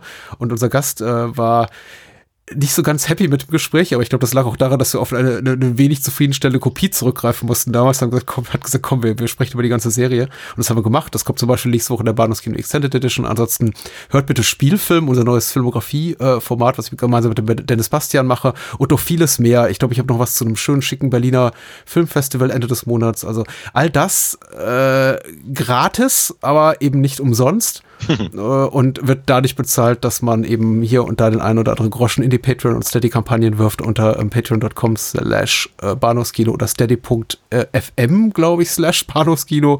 Kann man auch einfach googeln oder vielleicht mal eine PayPal-Spende an uns los wird an äh, paypal.me e slash Bahnhofskino. Ich weiß nicht, warum ich mir das merken kann, aber nicht, nicht, dass wir schon mal über Tampopo über, oder Weird über Science. Weird Science gesprochen haben. Ja. Naja, das eine sagst du halt öfter als das andere. Ich sollte vielleicht einfach jede Episode Weird Science referenzieren auf irgendeine Art und Weise. Oh ich mache mir das jetzt mal zur Aufgabe für 2020. Mal gucken, wie lange der Vorsatz hält. Ei, ei, ei. Nächste Woche wird das schwer. Ja, nächste Woche wird das sehr, sehr schwer werden. Obwohl das, ja, das, ja, ja, das Jahr wird ja, noch- ist egal. So, wo wir das jetzt alles durch haben, lass uns über Perfect reden. Weil Ja, Perfect passt. Ich weiß nicht, was für ein Film ist, aber ja. Äh, ich wollte gerade sagen, passt zumindest namentlich nominell zu diesem Abend wie, wie kein zweiter, an dem alles so, so rund läuft. Ich bin auch sehr stolz auf uns, wie wir in dieses neue Jahr starten. Ich dachte, du sagst jetzt sowas wie, über den haben wir doch schon mal gesprochen. Das würde ich dir nie antun. äh, Perfect mit äh, John Travolta und Jamie Lee Curtis, aber ich glaube, das wird auch im Trailer ungefähr drei bis acht Mal gesagt. Also. Alright. Oh, auch wieder eine Videofassung. John Travolta. I would gladly John? take one of your aerobic classes if uh, you let me interview you. Ah, der ist das. Ja. Jamie Lee Curtis. How many times a year do you fall in love, Adam? Depends on the subject. Meine Frau nennt das immer die amerikanische Trailer-Rülps-Stimme. He's his next door. Jamie Lee Curtis. John Travolta. This story isn't his last. In a world. I warned you not to put our name in that article. Genau. Perfect. I got a plane to catch. Another story to write. Oh, sogar hier das, äh, They can send you to jail. That's a risk I'll sogar have der to Titel take, ist im, isn't it? im Rolling Stone äh, Typ hochgeschrieben. Good reporter would never get in bed with the subject. You keep forgetting something. I'm not your subject. Do you think that uh, people that are in better shape have uh, better sex? Oh. yeah. I read your little story. You lied to me. Has he gone nuts? Too many sprouts. What is so wrong with wanting to be perfect? John Travolta. Jamie Lee Curtis. In a James Bridges film. This is to be continued. Perfect. Ja, die 80er. Danke übrigens an, an unseren Hörer Dirk für den Trailer-Tipp, weil auf den wäre ich auch nicht gekommen. Nee, überhaupt Ein Film, der mir zumindest namentlich bekannt war, aber eben auch nur als Riesen-Flop, wie, wie es eben bei John Travolta in dieser Phase seiner Karriere dauerhaft der Fall war. Ja. Ja. Äh, Also wir erst, erst als, als Travolta Aerobic meinte, ähm, erinnerte ich mich daran, vage schon von diesem Film mal was gehört zu haben. Aber eigentlich nur in dem Zusammenhang. So, das ist der Aerobic-Film für Ja. die gerade total angesagte neue. Aber war nicht Aerobic durch 85? War nicht Jane Fonda und so? War das nicht früher? Ja, aber ich glaube, es war, keine Ahnung, ich, verm ich vermute mal, die Brigitte hat es irgendwie damals auch nicht so richtig gerafft. Also von daher, also ich, ich glaube, das war, das, das, damit wurde es, glaube ich, nochmal beworben oder so. Und äh, Jamie Lee Curtis in diesem Aufzug da zu sehen, hat, glaube ich, dann auch gereicht für die meisten. Meine Güte. Ja, aber ähm, nee, ernsthaft, ich habe keiner, ich hab, bin mir nicht sicher, ob ich den jemals gesehen habe. Ich habe einmal zu laut über Jamie Lee Curtis Look in den äh, 80ern geschwärmt hier zu Hause und Ui. deswegen mache ich das jetzt nicht nochmal. Nein, nein, aber lieber nicht. Ja. Ich muss mir da einiges anhören. Hm. Äh, aber ich meine, wer, wer, wer kann den Moment aus die, Glück, die Glücksritter vergessen? Das ist einfach sowas, wenn man in diese Zeit reingeboren wird. Ja, das ist wohl wahr, aber genau, oder ein Fisch namens Wonder. Aber ähm, Ja. ernsthafterweise, ich meine, wo ist der Unterschied zwischen diesem Film und den Glücksbärchis? Ja, wir haben, wir haben ja eine, eine, eine, keine Ahnung, eine, eine erfolgreiche neue, einen neuen Trend, eine Mode. Ja, und Ja. dann machen wir einen Film drauf, draus. Und Ja. äh, ent, entweder wir heuern schlecht bezahlte asiatische Zeichner an oder wir nehmen äh, sagen die Scream Queen und den abgetakelten Tänzer.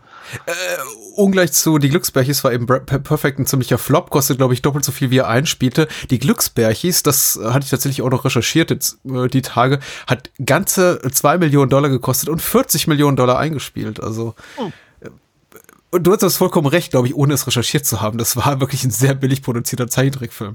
Äh, Ja. Zwei Millionen sind gar nichts für einen abendfüllenden Film. Wobei abendfüllend, ja, 70 Minuten. Gut. Ja. Und, und immerhin bei den Glücksbärchis gab es noch, noch, verschiedene Fernsehserien, Fortsetzungen und Merchandising, was es vermutlich bei Perfect so nicht gab. Völlig kontextbefreit, weil wie gesagt, ich habe den Film, ich habe Perfect nicht gesehen, ist diese Szene für mich kom- vollkommen unverständlich, in der Jamie Lee Curtis Travolta offensichtlich fragt, what's so wrong with being perfect? Und er sagt, nothing. Aber mit dieser, mitfühlenden, empathischen Stimme, Mhm. als, als, sehen, sehen wir gerade so einen Oscar-Clip. Ja.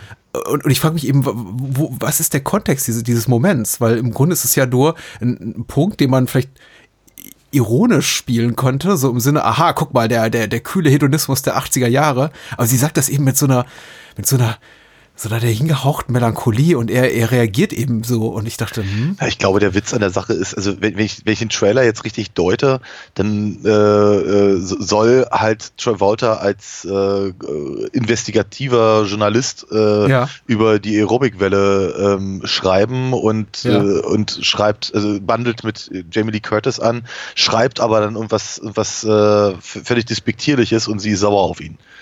ja. So Vielleicht halt. sagt er vor, you, you, you're perfect to me. Und dann sagt sie, what's so wrong with being perfect? Ich habe keine Ahnung. Aber ganz ehrlich, ich habe auch keine Lust, es rauszufinden. Weil ich, ich, ich hatte nur gemutmaßt, wenn sie es in Bezug auf ihren eigenen Körper zum Beispiel sagt, ist es ja egal. Ich weiß nicht, wie selbstreflektiert der Film ist. Ähm, Eieieiei. paraphrasiert, ich bin zu geil für dich. Und er so, ja, das stimmt. Wer auch zu geil für diese Welt ist, ist äh, René Weller. Oh ja, Und, Rene. äh, und äh, Peter Althoff in äh, Macho Man. Oh ja, ich bin- Den, den wir nochmal aus der Kiste gekramt haben. Sehr gespannt auf den Trailer. Ich glaube, den habe ich bisher so noch nicht gesehen. Mhm. Einfach nochmal, das ist das Beste aus Nürnberg nacherleben. Äh, schon mal rezensiert von uns in Episode 163. Gerne nochmal reinhören. Oh, das ist lang. World's best breakdancer, Captain Hollywood. Yeah. Ja. ah, doch nichts weiter zu tun dem Film. Nee, nee. Aber mir tatsächlich, da- und da, da, das war so, eine- so eine Wissenslücke. Schön, wer den aufgerissen hat.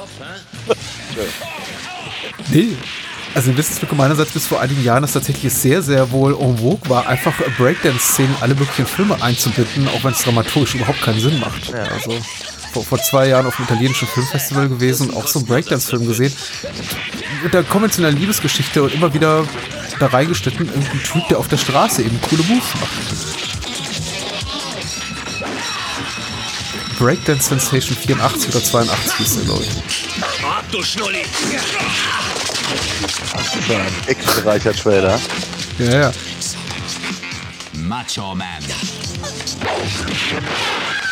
Ja, ja, René. Was willst Stimmt, du? da war ja was. ein Trip loswerden? Geld her, schnell! Die großen Schweine zuerst, aber ein bisschen Platz nicht! Hm. Der schöne René. Ja, ja. Was ich auch, was ich damals wie heute nicht verstanden habe. Niemals. Ich meine, René Weller ist ungefähr 1,44 Meter groß. Ja. Äh, deshalb so, ein- so ein Sonnenstudio-Typ mit einem Mini-Pli. Ja, genau. Hast du wirklich schon den ersten Dan? Also Peter Althoff hier verstehe ich noch. Das ist halt ein großer, großer Hühner. Andreas, Markus, der geht stiften! ja, mach Einer. Kriegen wir sie. Ich kann mich daran erinnern, dass wir die, die Verfolgungsjagd gar nicht verkehrt fanden. Nee, nee. Also, Macho Man. Bisschen enttäuscht, dass man von Nürnberg so wenig sieht, weil ich meine, Nürnberg hat eine wunderschöne Altstadt. Ja, ja. Ähm, aber man sieht nichts davon in diesem Film. Genau, stimmt. Diese ganzen, ganzen guten Synchronsprecher. Ja. Ja. Ah, coole Nummer.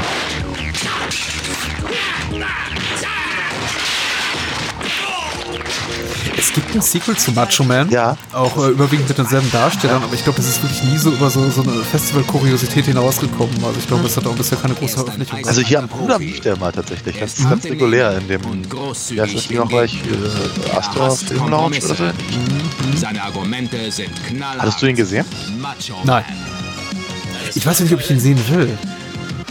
Das ist eben auch oft so mit diesen äh, Jahrzehnte später per Crowdfunding oder sonst was äh, nachgereichten Sequeln, dass ich mir denke, ja, Also mich, mich würde er schon interessieren, muss ich ganz ehrlich gestehen. Hm.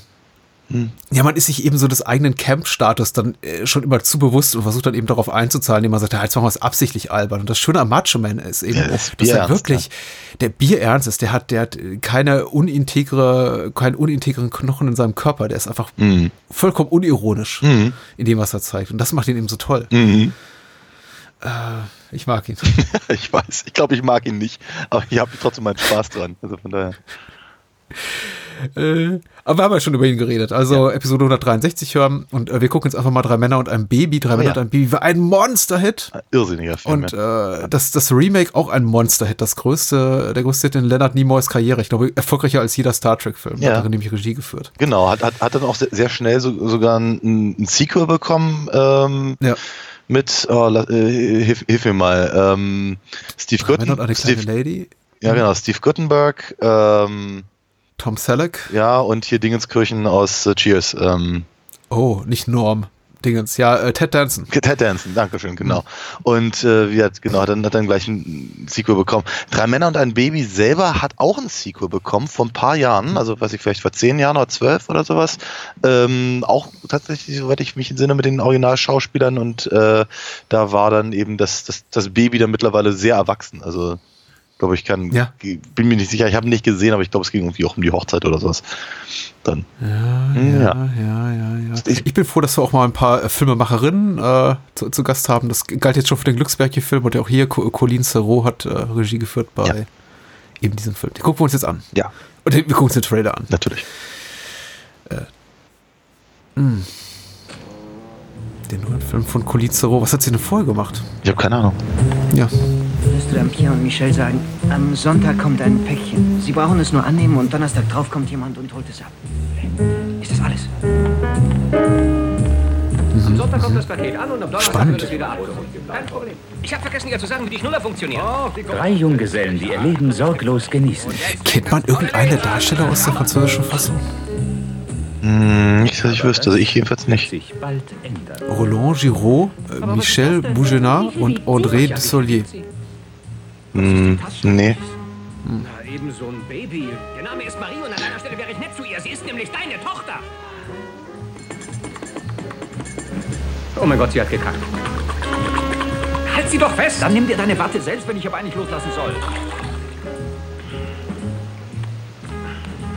Der Ja. Seite Mama. Nun also. Also es hat sich schon geärgert. ne? Es muss um 85 unglaublich komisch gewesen zu sein. Siehe Seitenstechen, Mhm. wie Männer so in, in, in, in, in weiblichen Ja, klassischen oder zugewiesenen, ja. Rollen zu sehen. ja. Oder dass das damals als solche galt. So, ach, Mutti, Mutti sein. Können ja Männer überhaupt nicht. Kochen können sie auch nicht, Wäsche waschen. Nee, wissen nicht, wie man ein Baby hält und so. Ja. Nee, nee, lass uns fallen, wie, wie so eine, weiß nicht, so eine alte Kartoffel. Bin ich ein Idiot? Ich bin schwanger. Wir stecken bis zum Hals in der Tinte. Scheiße! Also erwartet jetzt von mir keine neuen Erkenntnisse, wenn der Trailer vorbei ist. Ich habe den genau einmal gesehen. Nee, Das wir, wir haben mehrmals gesehen, tatsächlich. Hm. Aber Roland Giraud, André Dussolier und Michel Bougenat. In Drei Männer und ein Baby. Also Michel Bougenat ist mir zumindest so, so ist so, so, so ein Gesichtsbekannter. Es ist schon anderen Filmen begegnet, aber die anderen. Ja. Ich- habe ich hab das Gefühl, die alle sind mir irgendwie bekannt, aber vielleicht aus dem Film. Ja. Ich weiß es nicht. Ähm, also ja, du hast natürlich völlig recht, das Ding ist echt durchgestartet wie eine Rakete und ich glaube sogar meine Mutter hat den im Kino gesehen und das war alles, das wurde ja wirklich rauf und runter beworben, alle fanden es rattendoll und ähm, ich habe den dann auch ein paar Jahre später gesehen und ich fand den auch ganz toll. Und ähm, besonders angetan hat es mir die, äh, die, die, die Szene, wenn sie dann irgendwie alle, alle drei am, am, am Bett des, des Babys stehen und halt ein, ein, ein, ein gute Nachtliedchen singen. Während der eine irgendwie eigentlich früh raus muss, der andere, glaube ich, gerade spät zurückkam und der dritte irgendwie eigentlich gerade vögeln wollte oder so. Und dann, dann würde ich sagen, lassen sie alles stehen und liegen und, und singen dem Kind halt was vor und so. Das war, das war schon sehr anrührend und außerdem wie eine, eine, eine nette, lustige kleine Szene damals. Ich bin mir nicht ganz sicher. Ich, äh, ich habe eigentlich auch keine wirklichen Intentionen, ihn nochmal zu gucken. Aber ich habe ihn zwei, drei Mal gesehen, bestimmt. weil wir ihn auf Video hatten, weil wir hatten ja nichts so kurz nach dem Krieg. Ich glaube, je- jeder das, was wir im Trailer sehen, habe ich auch keine nennenswerten Erinnerungen daran. Auf mich wirkt, wirkt, wirkt er erstaunlich brav. Ja, ist er ja. Ähm, ja. Auch. Der, der, der, der einzige Witz ist eben, aha, Männer können eben nicht mit Kindern umgehen. Vielleicht äh, spielt da auch noch die, äh, die, die Persona der Schauspieler mehr mit rein. Vielleicht wäre es irgendwie für uns, äh, für, für, für mich so für den humoristischen Effekt erträglicher, wenn ich eben wüsste, was die sonst für ein Image haben, für ein Leinwand-Image. Keine Ahnung. Dass wir eben vorher kein Begriff waren. Ich meine, bei, bei Steve Guttenberg und, und, und Tom Selleck und, und Ted Danson, die kommen eben mit Ballast. Also als die das Remake gemacht haben, muss 87, 88 so in der Kante gewesen sein, hatten die eben alle schon so ihre, ihre, ihre Star-Personas quasi. Ja, klar. Und, äh, das, und, und brachen eben damit. Ähm, ja, ja, Ja, guck mal ja. hier, Magnum kümmert sich um, um, um, um, ums Windelwechsel. vielleicht wär's, ja, ich weiß, ich hätte das, vielleicht Ja, hätte, ja, vielleicht ja. das drei Männer oder ein Baby die französische Variante auch schöner gemacht, aber Wirklich. Ähm, also ich, ich habe ich hab, ich hab die, die Hollywood-Geschichte auch dann gesehen und ich fand damals die französische sympathischer. ja. Ich weiß nicht warum, realitätsnäher, wenn man so möchte. Mhm. Oder wie man es keine Ahnung, also nicht ganz so geleckt und, und, und so. Ich glaube ich glaub ja auch tatsächlich, dass der, der große Seller, Selling Point ja gar nicht mal ist, guck mal, die wissen alle nicht, wie man Windeln wechselt, sondern mehr, die wollen das ja auch alle gar nicht. Ne? Die haben ja gar, keinen, gar keinen Zugang zu dem Kind, ähm, weil sie auch gar nicht wissen, ob, ob, ob sie der Vater sind und oder wer von ihnen und ähm, eigentlich, eigentlich ist ihr Leben darauf nicht ausgerichtet, aber am Ende, wenn sie es dann irgendwie abgeben sollen oder so, dann stehen sie halt wieder dafür gerade und dann werden sie sich ihrer Vaterrolle quasi bewusst und so. Das war ja sympathisch. Ich meine, die, ich meine, es ist bekannt, wer der Vater ist. Also sind die nicht bei zärtliche Chaoten, wo muss rausfinden, bist du ob Helmut Fischer oder, oder Michael Winslow oder mir- Thomas Gottschalk der Vater ist. Ich bin mir nicht ganz sicher. Auf jeden Fall, ich, ich, ich, daran kann ich mich nicht mehr erinnern. Es kann natürlich sein, dass der Pilot tatsächlich der Vater ist, ja. Äh, weil er, glaube ich, derjenige ist, der halt irgendwie quer durch die, die, durch die Betten äh, hüpft. Aber zumindest nehmen sie sich alle, äh, also nehmen sie alle diese, diese, diese Rolle dann, dann wahr. Ich freue mich sehr auf den nächsten Film. An den habe ich nämlich noch sehr konkrete Erinnerungen. Mhm. Oder zumindest an, an das erste Mal, als ich ihn sah. Es ist äh, Enemy Mine, geliebter Feind von, von Wolfgang Petersen. Noch ein, noch, noch ein deutscher Regisseur, der so seine ersten Schritte Richtung Hollywood ging zu der Zeit. Ah ja, sehr gut.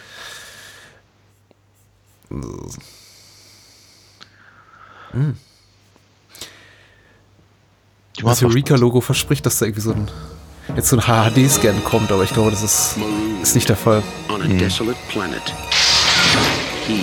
Soldier. Alone with his enemy.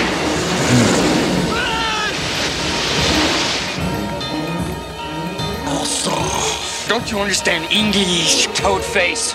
I don't love you and you don't love me. We're stranded here, you understand? His suspicion will change to tolerance. Das ist jetzt auch schon ein paar Jahre her, dass ich den gesehen habe. Es ist, also, meine Erinnerung besagt, das spielt schon zu 90 Prozent in diesem einen Set. Ja, ja. Tolerance will lead to friendship. We should open up a little place here. I could ruin the food. You could scare away the customers. And with that friendship will come an overwhelming responsibility. You Must be a parent. Don't kid around, Jerry. You must think. Das ist jetzt aber auch nichts für Spoilerphobiker, dieser Trailer. Nee, überhaupt nicht. Nee, das ist. He values Wird ja, Und dann passierte das. Und dann passierte das.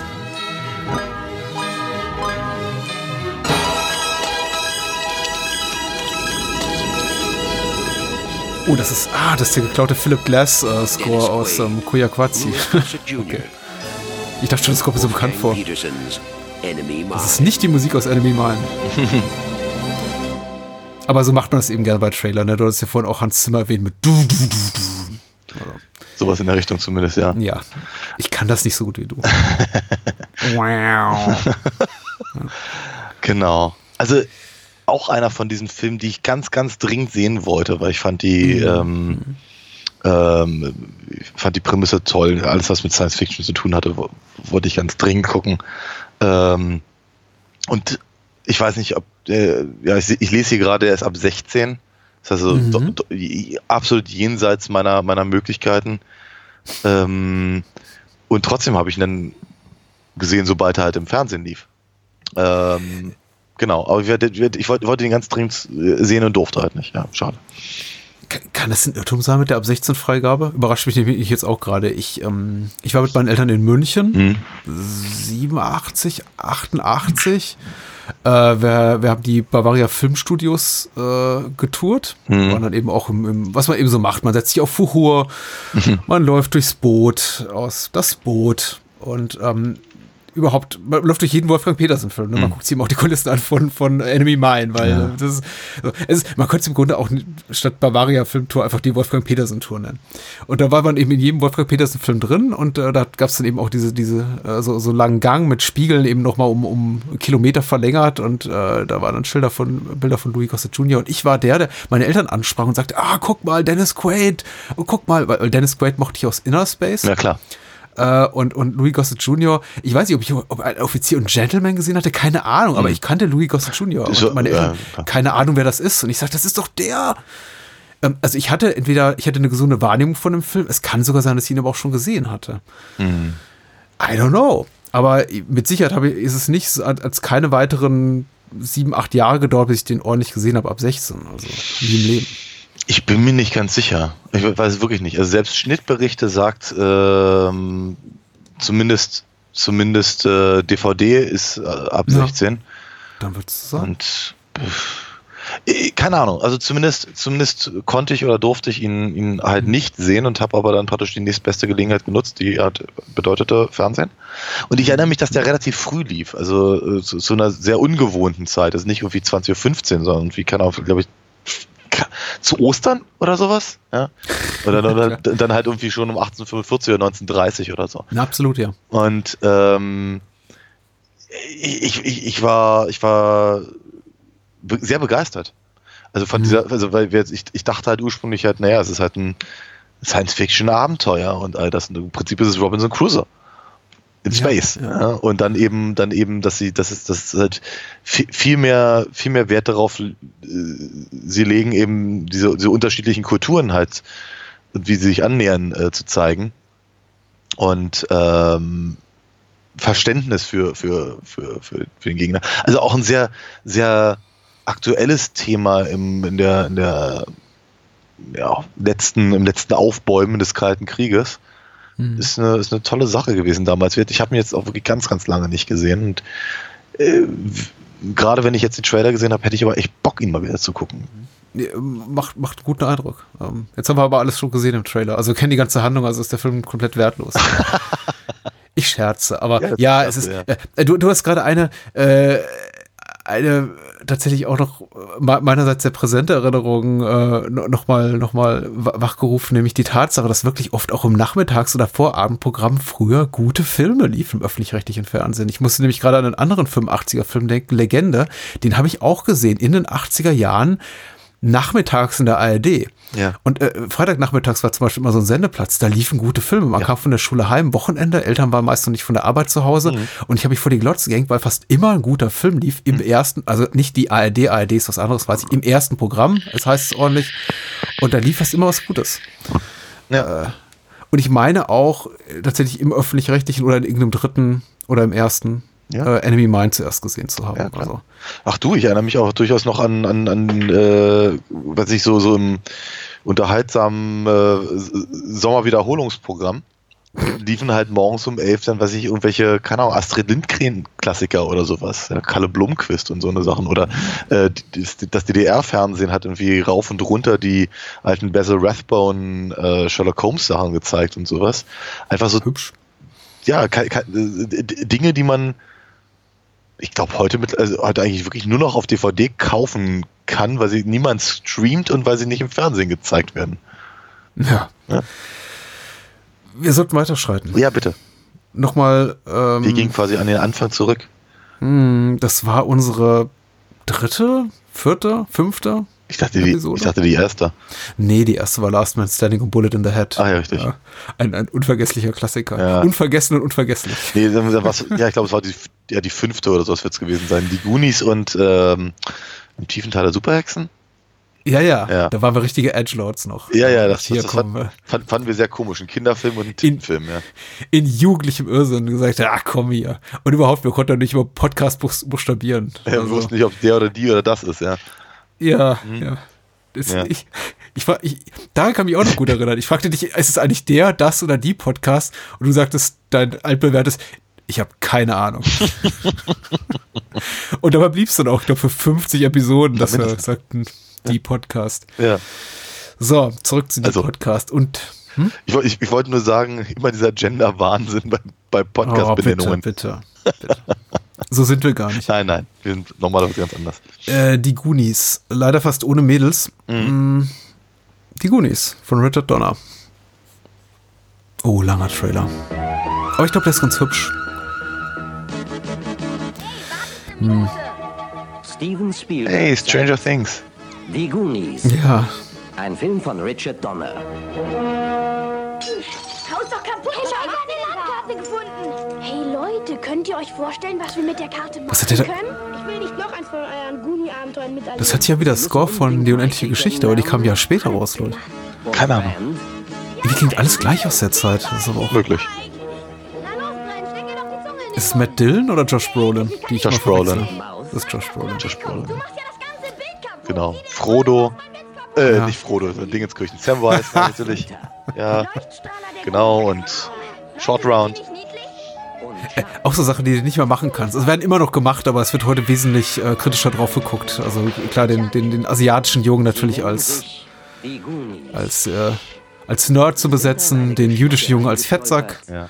Aber sie sind nicht allein. Chunk, ich hoffe, das war dein Magen. Nein, Ja, stimmt. Ah. das war es. Hast du Str- Stranger Things gesehen? Noch Die sehen eins zu eins aus. Ja, ja, ich weiß. Alle. Ja, ja. Aus gutem Grund. Erleben Sie, was die Goonies enthüllen. Erinnert mich immer alles an die. Also Stranger Things erinnert mich immer an die Episode mit den Member Berries bei South Park. Remember, remember, remember, remember? Also die, die, die, die einfach nur über, über äh, filmische Referenzen kommunizieren, so von wegen, ach, das ist gut, weil, weil wir es kennen. Nee. Was schon woanders gesehen haben. Egal. Äh, Gags nacherzählen ist doof. Ja. Die versteckten Schlösser. Das hat mich schon alles sehr angesprochen damals. Mhm. Äh, Goonies war aber auch unsere erste Podcast-Mini-Kontroverse, weil wir fanden den nicht gut. Wir hatten Glück, dass uns niemand zuhört und dass auch keiner so wirklich kritisch sah, weil wir hatten irgendwie drei Hörer, aber. Also ich glaube, ich glaube, es war noch ein bisschen anders. Aber du fandst ihn nicht gut und ich war sauer darüber. oh, tatsächlich? Ja. Ich muss noch mal reinhören. Ja. Das sieht ja fast schon wieder reizvoll. Vielleicht höre ich doch noch mal rein. Ich höre nie in alte Episoden Ich rein. auch Das, das, ist- es gruselt mich allein mit dem Gedanken. Also ich glaube, ich glaube, ich habe dann irgendwann zugestanden, dass er nicht, dass er, dass er nicht so gut war wie in meiner Erinnerung oder ich, ich, ich wünschte, dass ich ihn heute noch besser finde. Aber ich versuchte immer auf, den, auf, auf der Nostalgie-Schiene zu argumentieren. Okay. Äh, weil es ist ja auch so, wenn ich den, den Trailer sehe, dann weiß ich wieder, warum ich den so toll fand. Und ich fand ihn wirklich, wirklich, wirklich toll. Ich habe, äh, ich glaube, den habe ich, ah, ich würde fast sagen, also ich habe ihn im Kino gesehen. Ich glaube zu meinem Geburtstag. Also muss halt muss halt entsprechend kurz nach den Ghostbusters gewesen sein. Ähm, und äh, ich fand das, ich fand das so toll. Und fand das, fand das, äh, ich, ich habe mich so darauf gefreut, dass das, dass das Video von Cindy Lauper dann bei Formel 1 lief oder sonst irgendwas. Ähm, bei MTV hatten wir ja noch nicht. Ähm, ich habe mir, ich habe mir das Filmbuch geholt, mich sehr über bestimmte Szenen gewundert, die halt so im Film gar nicht drin sind, sondern halt geschnitten waren. Ähm, kurze Zeit später habe ich dann die, die C64 Computerspielfassung davon gehabt und das war mir ein, ein, sagen, das ein, ein, ein, äh, ein echtes Anliegen, dieses Spiel zu, zu schaffen. Ja, ja, ja. Nicht, nicht, weil ich, nicht, weil ich mir was beweisen wollte, sondern weil ich die, ich wollte die Geschichte zu Ende spielen. Das war mir einfach, war, war mir wichtig. Dieses Buch habe ich mehrmals gelesen. Und, ähm, und, und ich habe den, den äh, Film auch relativ häufig aus der Videothek ausgeliehen. Also es war, also die Goonies sind, sind schon, schon ganz, ganz fester Bestandteil meiner, meiner meiner Kindheit, was eben, glaube ich, daran liegt, dass ich eben einfach ein Fable habe für diese Abenteuergeschichten. Und der Film äh, versucht ja nun wirklich genau diesen Punkt halt zu, äh, zu kitzeln. Ne? Also, ob das eben Schatzkarten sind und irgendwelche Rätsel, die gelöst werden müssen und Mhm. geheim, äh, geheim, gemeine Fallen, wollte ich sagen. Und dann dieser, dieser, der Wettlauf gegen die Fratellis und äh, all, all diese Sachen und, und, und äh, keine Ahnung, du, du, diese Idee in diesem verschlafenen Nest zu wohnen und dann stolperst, stolpern die Kinder eben dann in, in, in diese, dieses Höhlensystem und auf einmal stehen sie dann von, äh, vor, vor einem riesen Piratenschiff mit Gold an, an Bord und Zeug und äh, Skelette wie bei kein beim Pirates of the Caribbean Ride und so. Das ist schon, also ich, ich, ich kann total, also auch immer noch total nachvollziehen, warum mich dieser Film so unglaublich fasziniert hat. Ich glaube, ich bin dafür auch mittlerweile zu alt. Es wird interessant werden, wenn, wenn wir das äh, äh, mir mal meiner Tochter mal zeigen irgendwann, was die dazu sagt. Äh, wie, wie, was, wie, wo? Äh, unseren Kindern? Ja. Puh. Äh, meine Erinnerung an äh, Goonies ist, dass der mit der Film einfach ein wenig zu lang war für das, was er ist. Ähm, ansonsten kann ich, glaube ich, auch gar nicht so viel äh, Kritisches sagen. Ich glaube, es, es, es zahlt einfach nicht so auf meine Interessen ein. Ich meine, wir hatten das schon das ein oder andere Mal auch hier im, im, im Podcast, auch bei, überwiegend bei, bei Filmen, die du mitgebracht hast, die so ins Abenteuerfilm-Genre im weitesten Sinne fallen, dass ich sagte, ja, das ist nicht so, nicht so meins. Es gibt sehr viele rühmliche Ausnahmen, möchte ich, möchte ich auch gar nicht anderweitig behaupten. Ja. Aber gerade auch, weil du sagtest hier Pirates of the Caribbean, also der Ride, jetzt nicht unbedingt die Filme, das sind eben so Sachen, die, die, von denen, bei denen ich komplett nachvollziehen kann, irgendwie, dass Menschen das toll finden, tun ja auch viele, also die Verfilmung von Parts of the Caribbean war, war, war ein Mega-Blockbuster, Goonies war ein Mega-Blockbuster. Steven Spielberg präsentiert einen, einen, einen, einen Film von dem Typen, der Superman gemacht hat. Also Ja. ist jetzt auch nicht gerade so, ist jetzt auch keine kleine Independent-Produktion, die Mhm. keiner guckt. Äh, also äh, sehr populär, kann ich komplett nachvollziehen. Äh, einfach, einfach nicht so, nicht so sehr mein Ding. Auch einer der vielen, vielen Filme, davon gibt es ja viele, gerade Warner-Filme, die, äh, wo ich glaube ich die Mad-Parodie sehr viel präsenter vor meinem geistigen Auge habe, als ähm, äh, das, deswegen, ich meine, auch nur so bin ich drauf gekommen, auf diesen ganzen unterschwelligen Rassismus, der gar nicht so unterschwellig ist. Äh, ich, ich möchte das auch gar nicht, äh, gar nicht behaupten, dass es meine Idee war. Das war das erste Mal, dass ich was über den Film las. Also ich hatte den vorher natürlich schon gesehen, aber dann las ich die Mad-Parodie und dachte, ja stimmt, das sind ja alles schon sehr äh, ähm, kulturell eindeutig besetzte äh, Stereotypen, die hier und, und nicht, die, nicht die sympathischsten, hier gezeigt Nein, die werden. italienischen Mafiosi und eben, Ja. schon gerade Und die- genannt hast, ja. Und, und die, die Mad-Parodie endet auch damit, glaube ich, dass das dann äh, Hi- Hitler quasi da ins Bild tritt und sagt, haha, hier, das ist irgendwie der, der, äh, ein, ein Film, den alle Rassisten und Antisemiten lieben werden. äh, was natürlich Nein, ja, ein bisschen zu weit geht, aber das darf eine Mad-Parodie. Das auf jeden das macht Fall. den Film nicht schlechter. Der Film, nein, der Film ist nicht rassistisch. Nein, ist er, ist er nicht. Aber es ist, er ist, er ist eben aus einer Zeit, in der mit solchen Stereotypen halt dann doch einfach anders umgegangen wurde. Ja, natürlich. Es ist, äh, ja. Ich glaube, das, das, Wort, das Wort, was mir dazu einfällt, ist benevolent. Ja. Auch ein Fass, was ich jetzt gar nicht öffnen will. Mhm. Weil es ist einfach so. Es ist da. Äh, und ist in Ordnung. Im äh, Kontext der Zeit. Äh, Otto der Film. Überrascht mich, dass wir den nicht besprochen haben. Aber nein, wir haben über Otto der neue Film gesprochen vor vielen Jahren. Und jetzt äh, gehen wir nochmal zurück. Otto der Film habe ich ja kürzlich nochmal wieder gesehen. Ah ja. Bei mir, steht, bei mir steht da immer noch ungeöffnet rum. Ja. Wir gucken mal. Ja. Hm. Ich brumme immer so, als würde ich Schlimmes erwarten, aber ist gar nicht so. Er. Er kam aus der Nordsee und landete in der Südsee. Ja! Nein! Er sieht aus wie ein Mensch.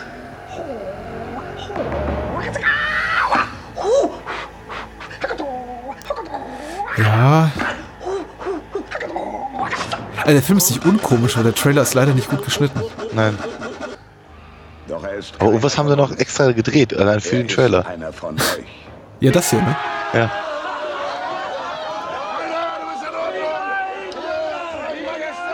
Ah, Willem.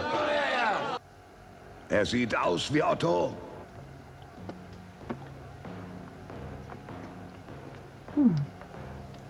Ja, der Trailer ist so ein bisschen mit der Haltung produziert, es reicht eigentlich, dass Otto drin ist. Der, der Witz kommt von selbst. Ja, da könnt ihr drauf verlassen, das wird sofort erledigt. Ja, wohl. Hey, du da! Hä?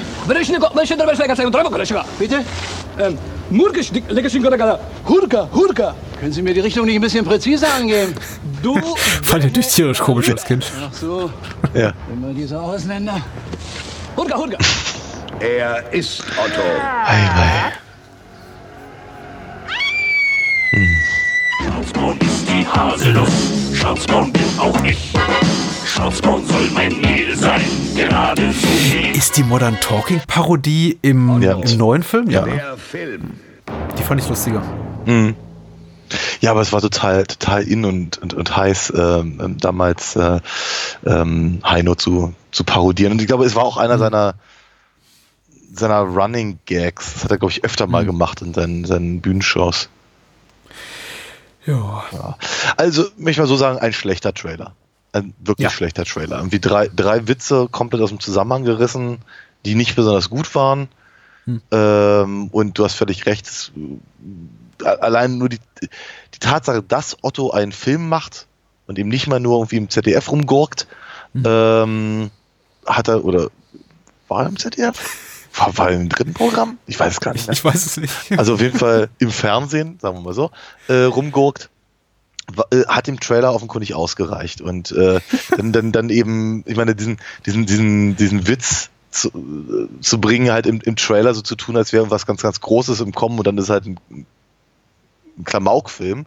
Äh, Das hat ja offenkundig 20 Jahre später, äh, mehr als 20 Jahre, nein, ich war 15 Jahre später, auch nochmal ganz hervorragend funktioniert mit Austin Powers und sowas. Also ähm, versorgt sich, die eig- eigene Pointe. Das ist im Grunde wie jemand, der, der einen Witz erzählt und keinen Witz erzählen kann, der, der dann fragt, also ich. Äh, kennst du schon einen Witz, äh, in dem die Pointe, wo am Ende der Typ so und so sagt? Hm.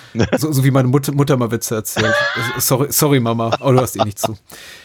Es ist, nee, der Trailer, der Trailer ist doof. Wie gesagt, es reicht, allein die Präsenz von Otto reicht mutmaßlich dem Produzenten aus. Und das ist so ein bisschen schade. Das ist das Ja. Äquivalent dazu wäre, ja, wen hat man von Florian Silbereisen? Das wäre so ein Trailer, dem irgendwie der Flori da stünde und dann mit einer Trailerstimme sagen, er kommt, der Flori und der Flori und, und Flori macht gar nichts und guckt einfach nur, guckt, guckt vom hier, also seinem Kahn, Mhm. auf dem äh, Traumschiff gedreht wird, äh, in Sonnenuntergang und am Ende dreht er sich um und sagt, haha! und dann ist der Trailer vorbei. Ja, im Prinzip ist es das.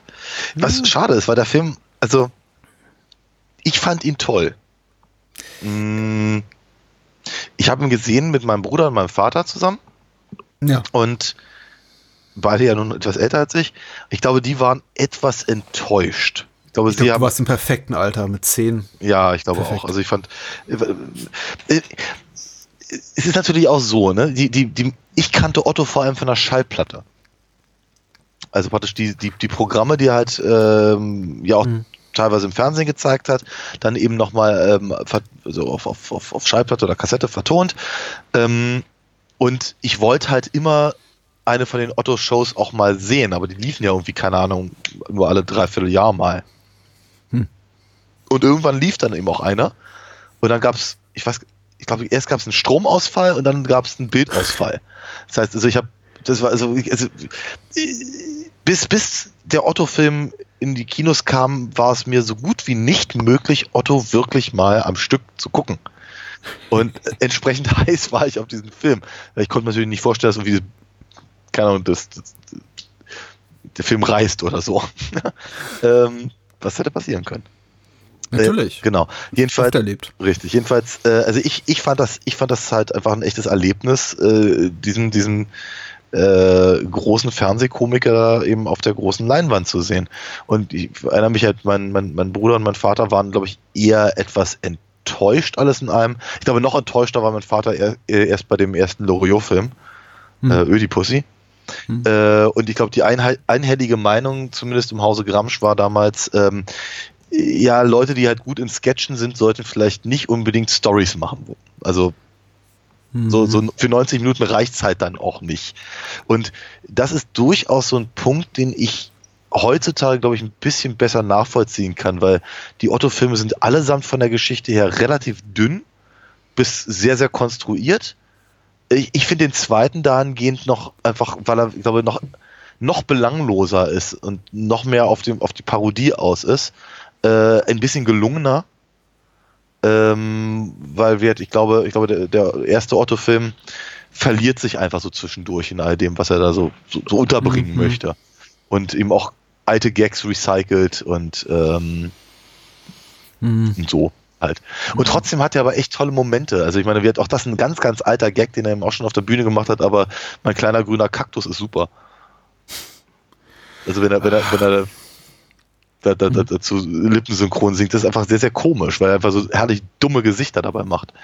Ähm, und ähm, äh, auch, auch, auch die, die, die Geschichte mit dem, mit dem, mit dem, äh, hier, dem Kredithai, dem er halt einen sehr, sehr, sehr, sehr krumm, krummen Betrag äh, äh, schuldigt und, und all das. Also, äh, äh, die, die, die Olle, die halt immer zu Harald, dem Wort Harald einschläft. und so.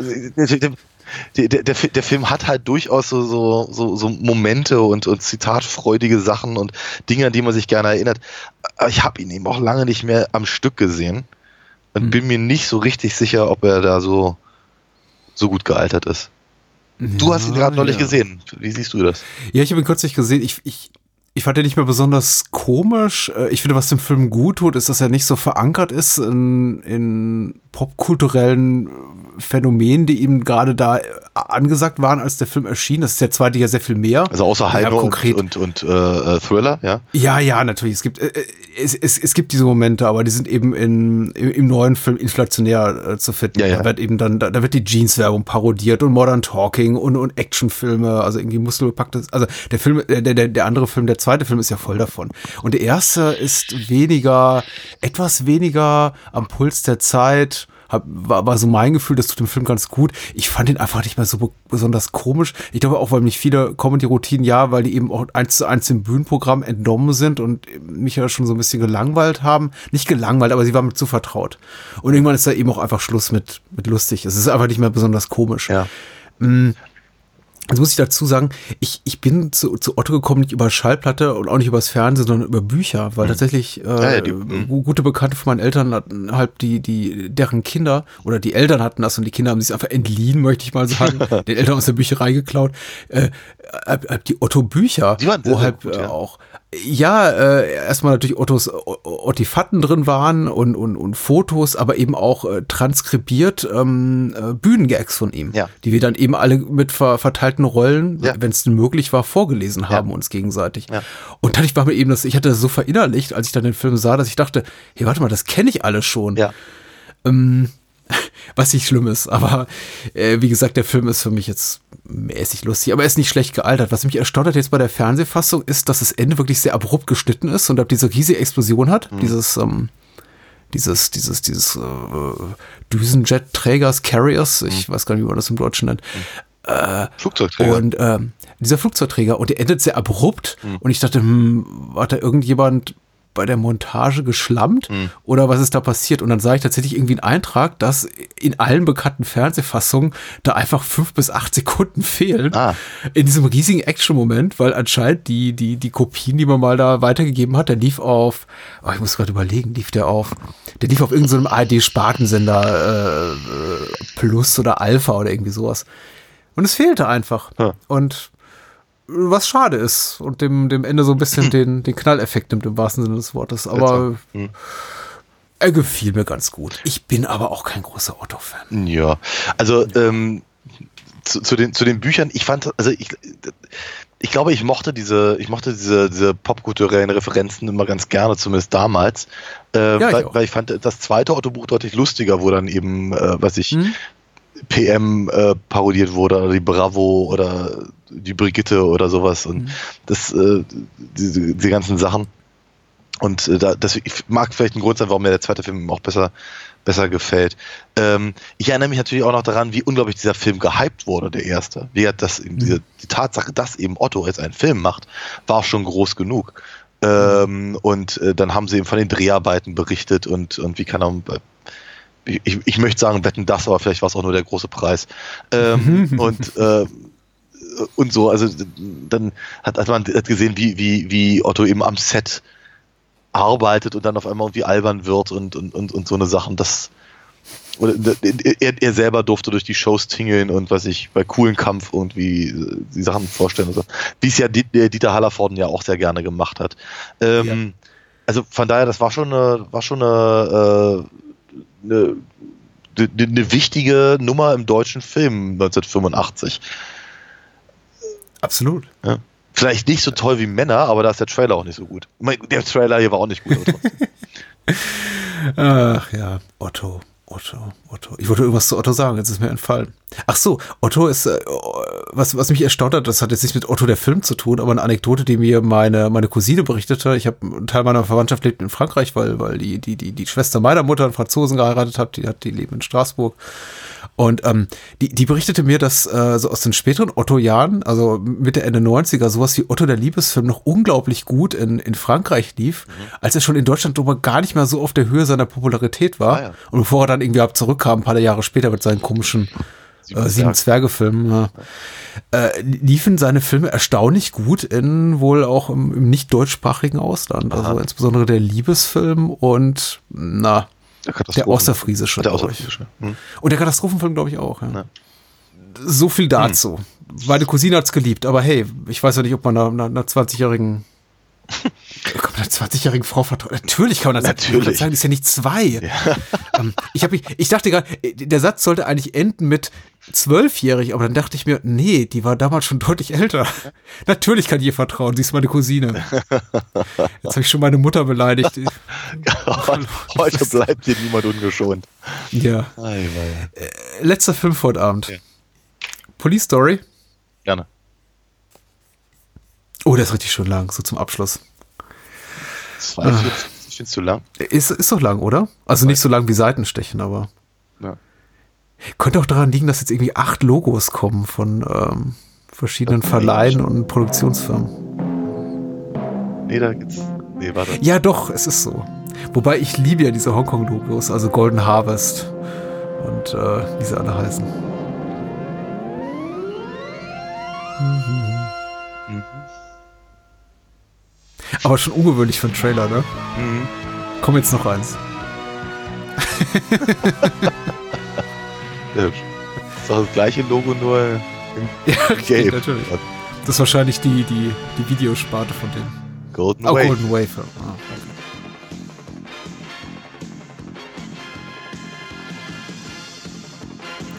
Wir könnten nacherzählen, was jetzt passiert, weil ich glaube tatsächlich so auf der Tonspur hört man außer dem Score nichts. Wobei ja. der Score sehr schön ist. Also. Also, ja. singt ja Jackie selbst. Der erstaunlich gut singen kann, ja. Ich bin, bin mal wieder ganz mhm. begeistert. Also da gibt es weniger Berührungsängste überhaupt im, jetzt nicht nur im Hongkong-Kino, sondern auch im japanischen Kino, das eben auch mhm. Kanto-Popstars hat ins Schauspielfach wechseln und umgekehrt und äh, jemand wie äh, Takeshi Kitano jetzt äh, kurz Ausflug nach Japan irgendwie so so eine Gagshow moderieren kann, aber eben gleichzeitig auch als Sänger und Schauspielerkarriere hat. Ja. Oh, das sah aber sehr also, ja, ich glaube, das ist äh, eigentlich nur dazu da, um halt die, die Stuntfähigkeit ja. von Jackie Chan zu zeigen. Und die ist ja durchaus achtenswert. Jetzt habe ich Bock auf Nudeln. Vielen Dank. Mhm. Ähm, gibt, gibt eine schöne Episode von ein Filmarchiv äh, zu Police Story mit äh, gerade bei einem faktischen Fehler, aber dafür 99 sehr äh, tollen Fakten, die über die, die beiden Herren reden. Mhm. Höre ich sehr gern. Schöner Podcast. Ja. Ah, das sieht schon alles toll aus. Ja. Ich hab Bock, den Film zu gucken. Meine, das. Also die, diese, das, ah, die tun auch teilweise weh. Also gerade das Finale, Glass Story, hat man auch den, den Film scherzhafterweise genannt, mhm. weil so viel zum Bruch geht. Mhm. Das, das, sieht so alles sehr schmerzhaft aus. Also da fliegen sehr viele Gesichter einfach in, in, in Glasschaukästen und ah. Mhm. Jesus. Ich meine, das ist echtes Glas. Das ist natürlich alles, alles Stuntglas, echt, echt dünn, aber es ja. ist trotzdem scharf. Also. Ja. Und das ist eine echte Lichterkette. Also. Ja. Police Story. Hm. Ja. Aber sieht gut aus. Sehr schön. Sehr schön. Ja. Aber totgequatscht, der Trailer. Naja, was will man das anders machen? Ähm, nee, ich glaube, wir, wir, wir sollten doch mal einen der, der, äh, der drei Lucky Stars Filme, Filme rauskramen, sowas wie Wheels on Meals oder so, oder, oder die heißen, glaube ich, dann sowas wie Tokyo Power Man oder Project A und Project B in Deutschland. Mit, die, die mit Sammo Hung und Yun Biao und Jackie Chan, ja. wo sie einfach zu dritt hier lustige Abenteuer erleben und in Madrid zum Beispiel. Ja. Was ich halt so ko komisch finde, ist, dass diese Filme früher an mich überhaupt nicht rankamen. Also mhm. die, die, die, liefen halt dann gerne mal irgendwie so auf, keine Ahnung, Tele 5 oder sowas. Alle brutal geschnitten ab 18 meistens. Ja, und, und, ja. und ich, ich konnte halt damals überhaupt nichts mit dem Humor anfangen. Mhm. Äh, ja, aus dem, aus, das, das bisschen Action, was da drin geblieben ist, ja, war, war, war mir zu sehr selbstzweckig, mhm. möchte ich es mal nennen. Da habe ich dann doch lieber, keine Ahnung, Belmondos Spätwerk oder sowas mir angeguckt. Ja? Also, ähm, und, und äh, ja, keine Ahnung, also ich, ich, ich kam an diese ganzen ähm, Sachen aus dem asiatischen Raum überhaupt nicht wirklich ran. Und ich weiß aber um, um mich rum in meiner Klasse und so, gab es genug Leute, die das ganz, ganz toll fanden. Da ich die aber nicht toll fand, war das auch kein großer Grund, mich mit, mit den Sachen zu beschäftigen. Und heute finde ich es aber echt total schade, weil ich glaube, mir ist echt eine Menge durch, durch die Lappen gegangen. Und äh, ich glaube, viele, viele äh, Dinge könnte ich auch viel besser in den Kontext setzen, wenn ich mich früher damit mehr beschäftigt hätte. Und ja. ich, ich, ich würde ich würd sowas auch viel, viel lieber ähm, auch öfter mal im Podcast haben, wenn ich nur wüsste, was ich darüber sagen soll weil mir eben einfach der Kontext fehlt. Ja, vielleicht, vielleicht geht es dir da so wie mir mit den John Hughes-Filmen, dass man einfach ein bisschen zu spät dahin gefunden hat und deswegen nicht mal so die Nähe entwickelt. Ja. Um, ähm, mir tut es gerade so ein bisschen leid, dass ich Menschen wie Leslie Chung oder Jackie Chung oder, oder Jackie Chan jetzt irgendwie mit, mit Takeshi Kitano einen Hut geschmissen habe, bloß weil die eben beide singen und Schauspielern. Ja. Also, weil die wohnen in Ländern, die 5000 Kilometer voneinander entfernt sind. Ja, und haben, haben, ja, egal, es ist so, das ist, ich komme vor wie so eine dieser ignoranten Amerikaner, die sagen, ähm, ja, wo habt ihr Urlaub gemacht in diesem Jahr? In Europa. Aha. Ja, mhm. so, so blöd. Ja, ja. So, das nehme ich auf meine Kappe. Ähm, ja, schönes Ding. Ich glaube, wir, wir, wir kommen noch mal dahin zurück und äh, noch zu einiges andere. Hm, wir haben noch Zeit, ne? Auf jeden Fall. Weil 333 Episoden, du weißt, was das heißt. Du weißt, wo wir hin müssen. Also, das, das ist eine Frage, die sich von selber beantwortet. Halfway to hell sind wir quasi. Ja, richtig. Mhm. Sehr schön. Ist es ein schönes Schlusswort? Ich finde, ich kann mir kein besseres vorstellen. Ich finde, das ist super. Was machen wir nächste Woche? Äh, Teaser war einen der beiden Streifen an. Ja, also im nächsten. Oh! Ja? Dave Grusin wollte ich nur erwähnen, habe ich, hab ich gerade auf der, auf der Texttafel bei den Goonies gesehen. Hat den Score geschrieben zur Pilotepisode von Columbo. Collabo Crowdfunding, startex.com äh, slash Collabo. Also. Ja. Nochmal reingeworfen. Sehr schön. Ich brauche die Kohle, ich muss ja von irgendwas leben, ich habe ja keinen Job. Ich, gönn's dir vom ganzen Herzen. Ich meine, wenn noch ein bisschen ja. Kohle übrig ist, kann man natürlich auch noch ein Alina Fox Heft kaufen, aber bitte gerne. Bitte. Ja, bitte. Aber erstmal erst deins, das ist wichtiger. Ähm, ansonsten äh, wollte ich sagen, ja, nächste Woche, nächste Woche wird sehr männlich. Also mhm. richtig männlich. Also wir, wir, äh, werden, werden uns sehr, sehr mit ähm, verschiedenen Männerbildern in äh, unterschiedlichen Jahrzehnten auseinandersetzen. Äh, also wir, zum einen bleiben wir einfach mal im 1985 und zum anderen rücken wir einfach mal zehn Jahre vorwärts. Und äh, da mir der einfach näher ist, re rede ich über den jetzt zuerst, obwohl es vermutlich der zweite ist, den wir besprechen, was auch immer. Jedenfalls ähm, äh, reden wir nächste Woche über Sönke Wortmanns Fassung von Ralf Königs äh, Erfolgscomic äh, Der bewegte Mann mit ja. unter anderem Till Schweiger und Joachim Kroll und ähm, äh, Rufus Beck ja. und äh, Katja Riemann. Katja Riemann natürlich, ja. Hm. Also und noch, und noch verschiedene anderen Leuten. Detlef Book ist, glaube ich, auch noch irgendwo zu sehen. Ging zu der Zeit auch, glaube ich, nicht anders. Ja. Also ohne Katja Riemann, möchte ich sagen. Das ist wohl wahr, ja. Ich glaube, knapp zehn Jahre zuvor war der bewegte Mann 94. Ich, ja, ne? Also ich bin mir relativ sicher, dass ich ihn 95 gesehen mhm. habe, aber ich glaube, er ist 94 in die Kinos gekommen, ja. Ja, 1985, äh, knapp zehn Jahre davor, äh, kam Shimmy ins Kino und zwar mit seinem ersten Film, der bessere Film, nach ähm, jeder Manns und jeder Frau's Dafürhalten, und zwar Zahn um Zahn, mhm. äh, von Hajo Gies, möchte ich mal behaupten. Genau. Mit äh, Eberhard Feig und ja, Götz George. namens Götz George. Ja, genau. Ich freue mich da sehr drauf. Ich auch, das Ding klang jetzt fast schon akademisch und so soll es vielleicht auch äh, sein, dass wir über Männerbilder in verschiedenen Jahrzehnten sprechen, aber ich bin, ich bin da sehr, sehr neugierig drauf, wie sich das so wandelt. Mhm. Also, die beiden Filme haben zum Glück nicht die gleiche Agenda und auch das, die gleiche Zielgruppe, aber ich glaube, da werden wir einige schöne Parallelen finden oder Weiterentwicklung, Evolution. Ja. Äh, das war's für diese Woche.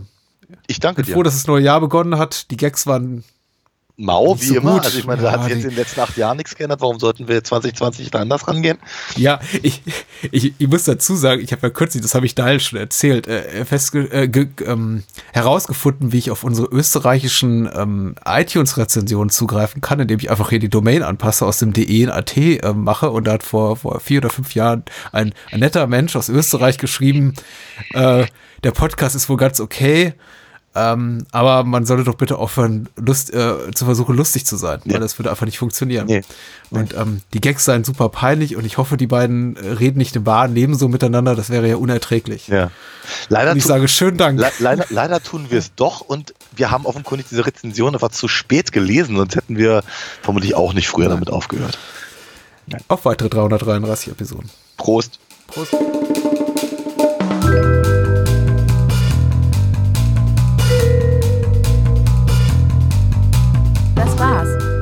Mehr Bahnhofskino und die Bahnhofskino Extended Edition gibt es bei iTunes, Spotify und überall, wo es gute Podcasts gibt. Kennt ihr bereits Daniels Comics? Auf alinafox.de erfahrt ihr alles rund um seine legendäre Meisterdiebin und ihre Abenteuer.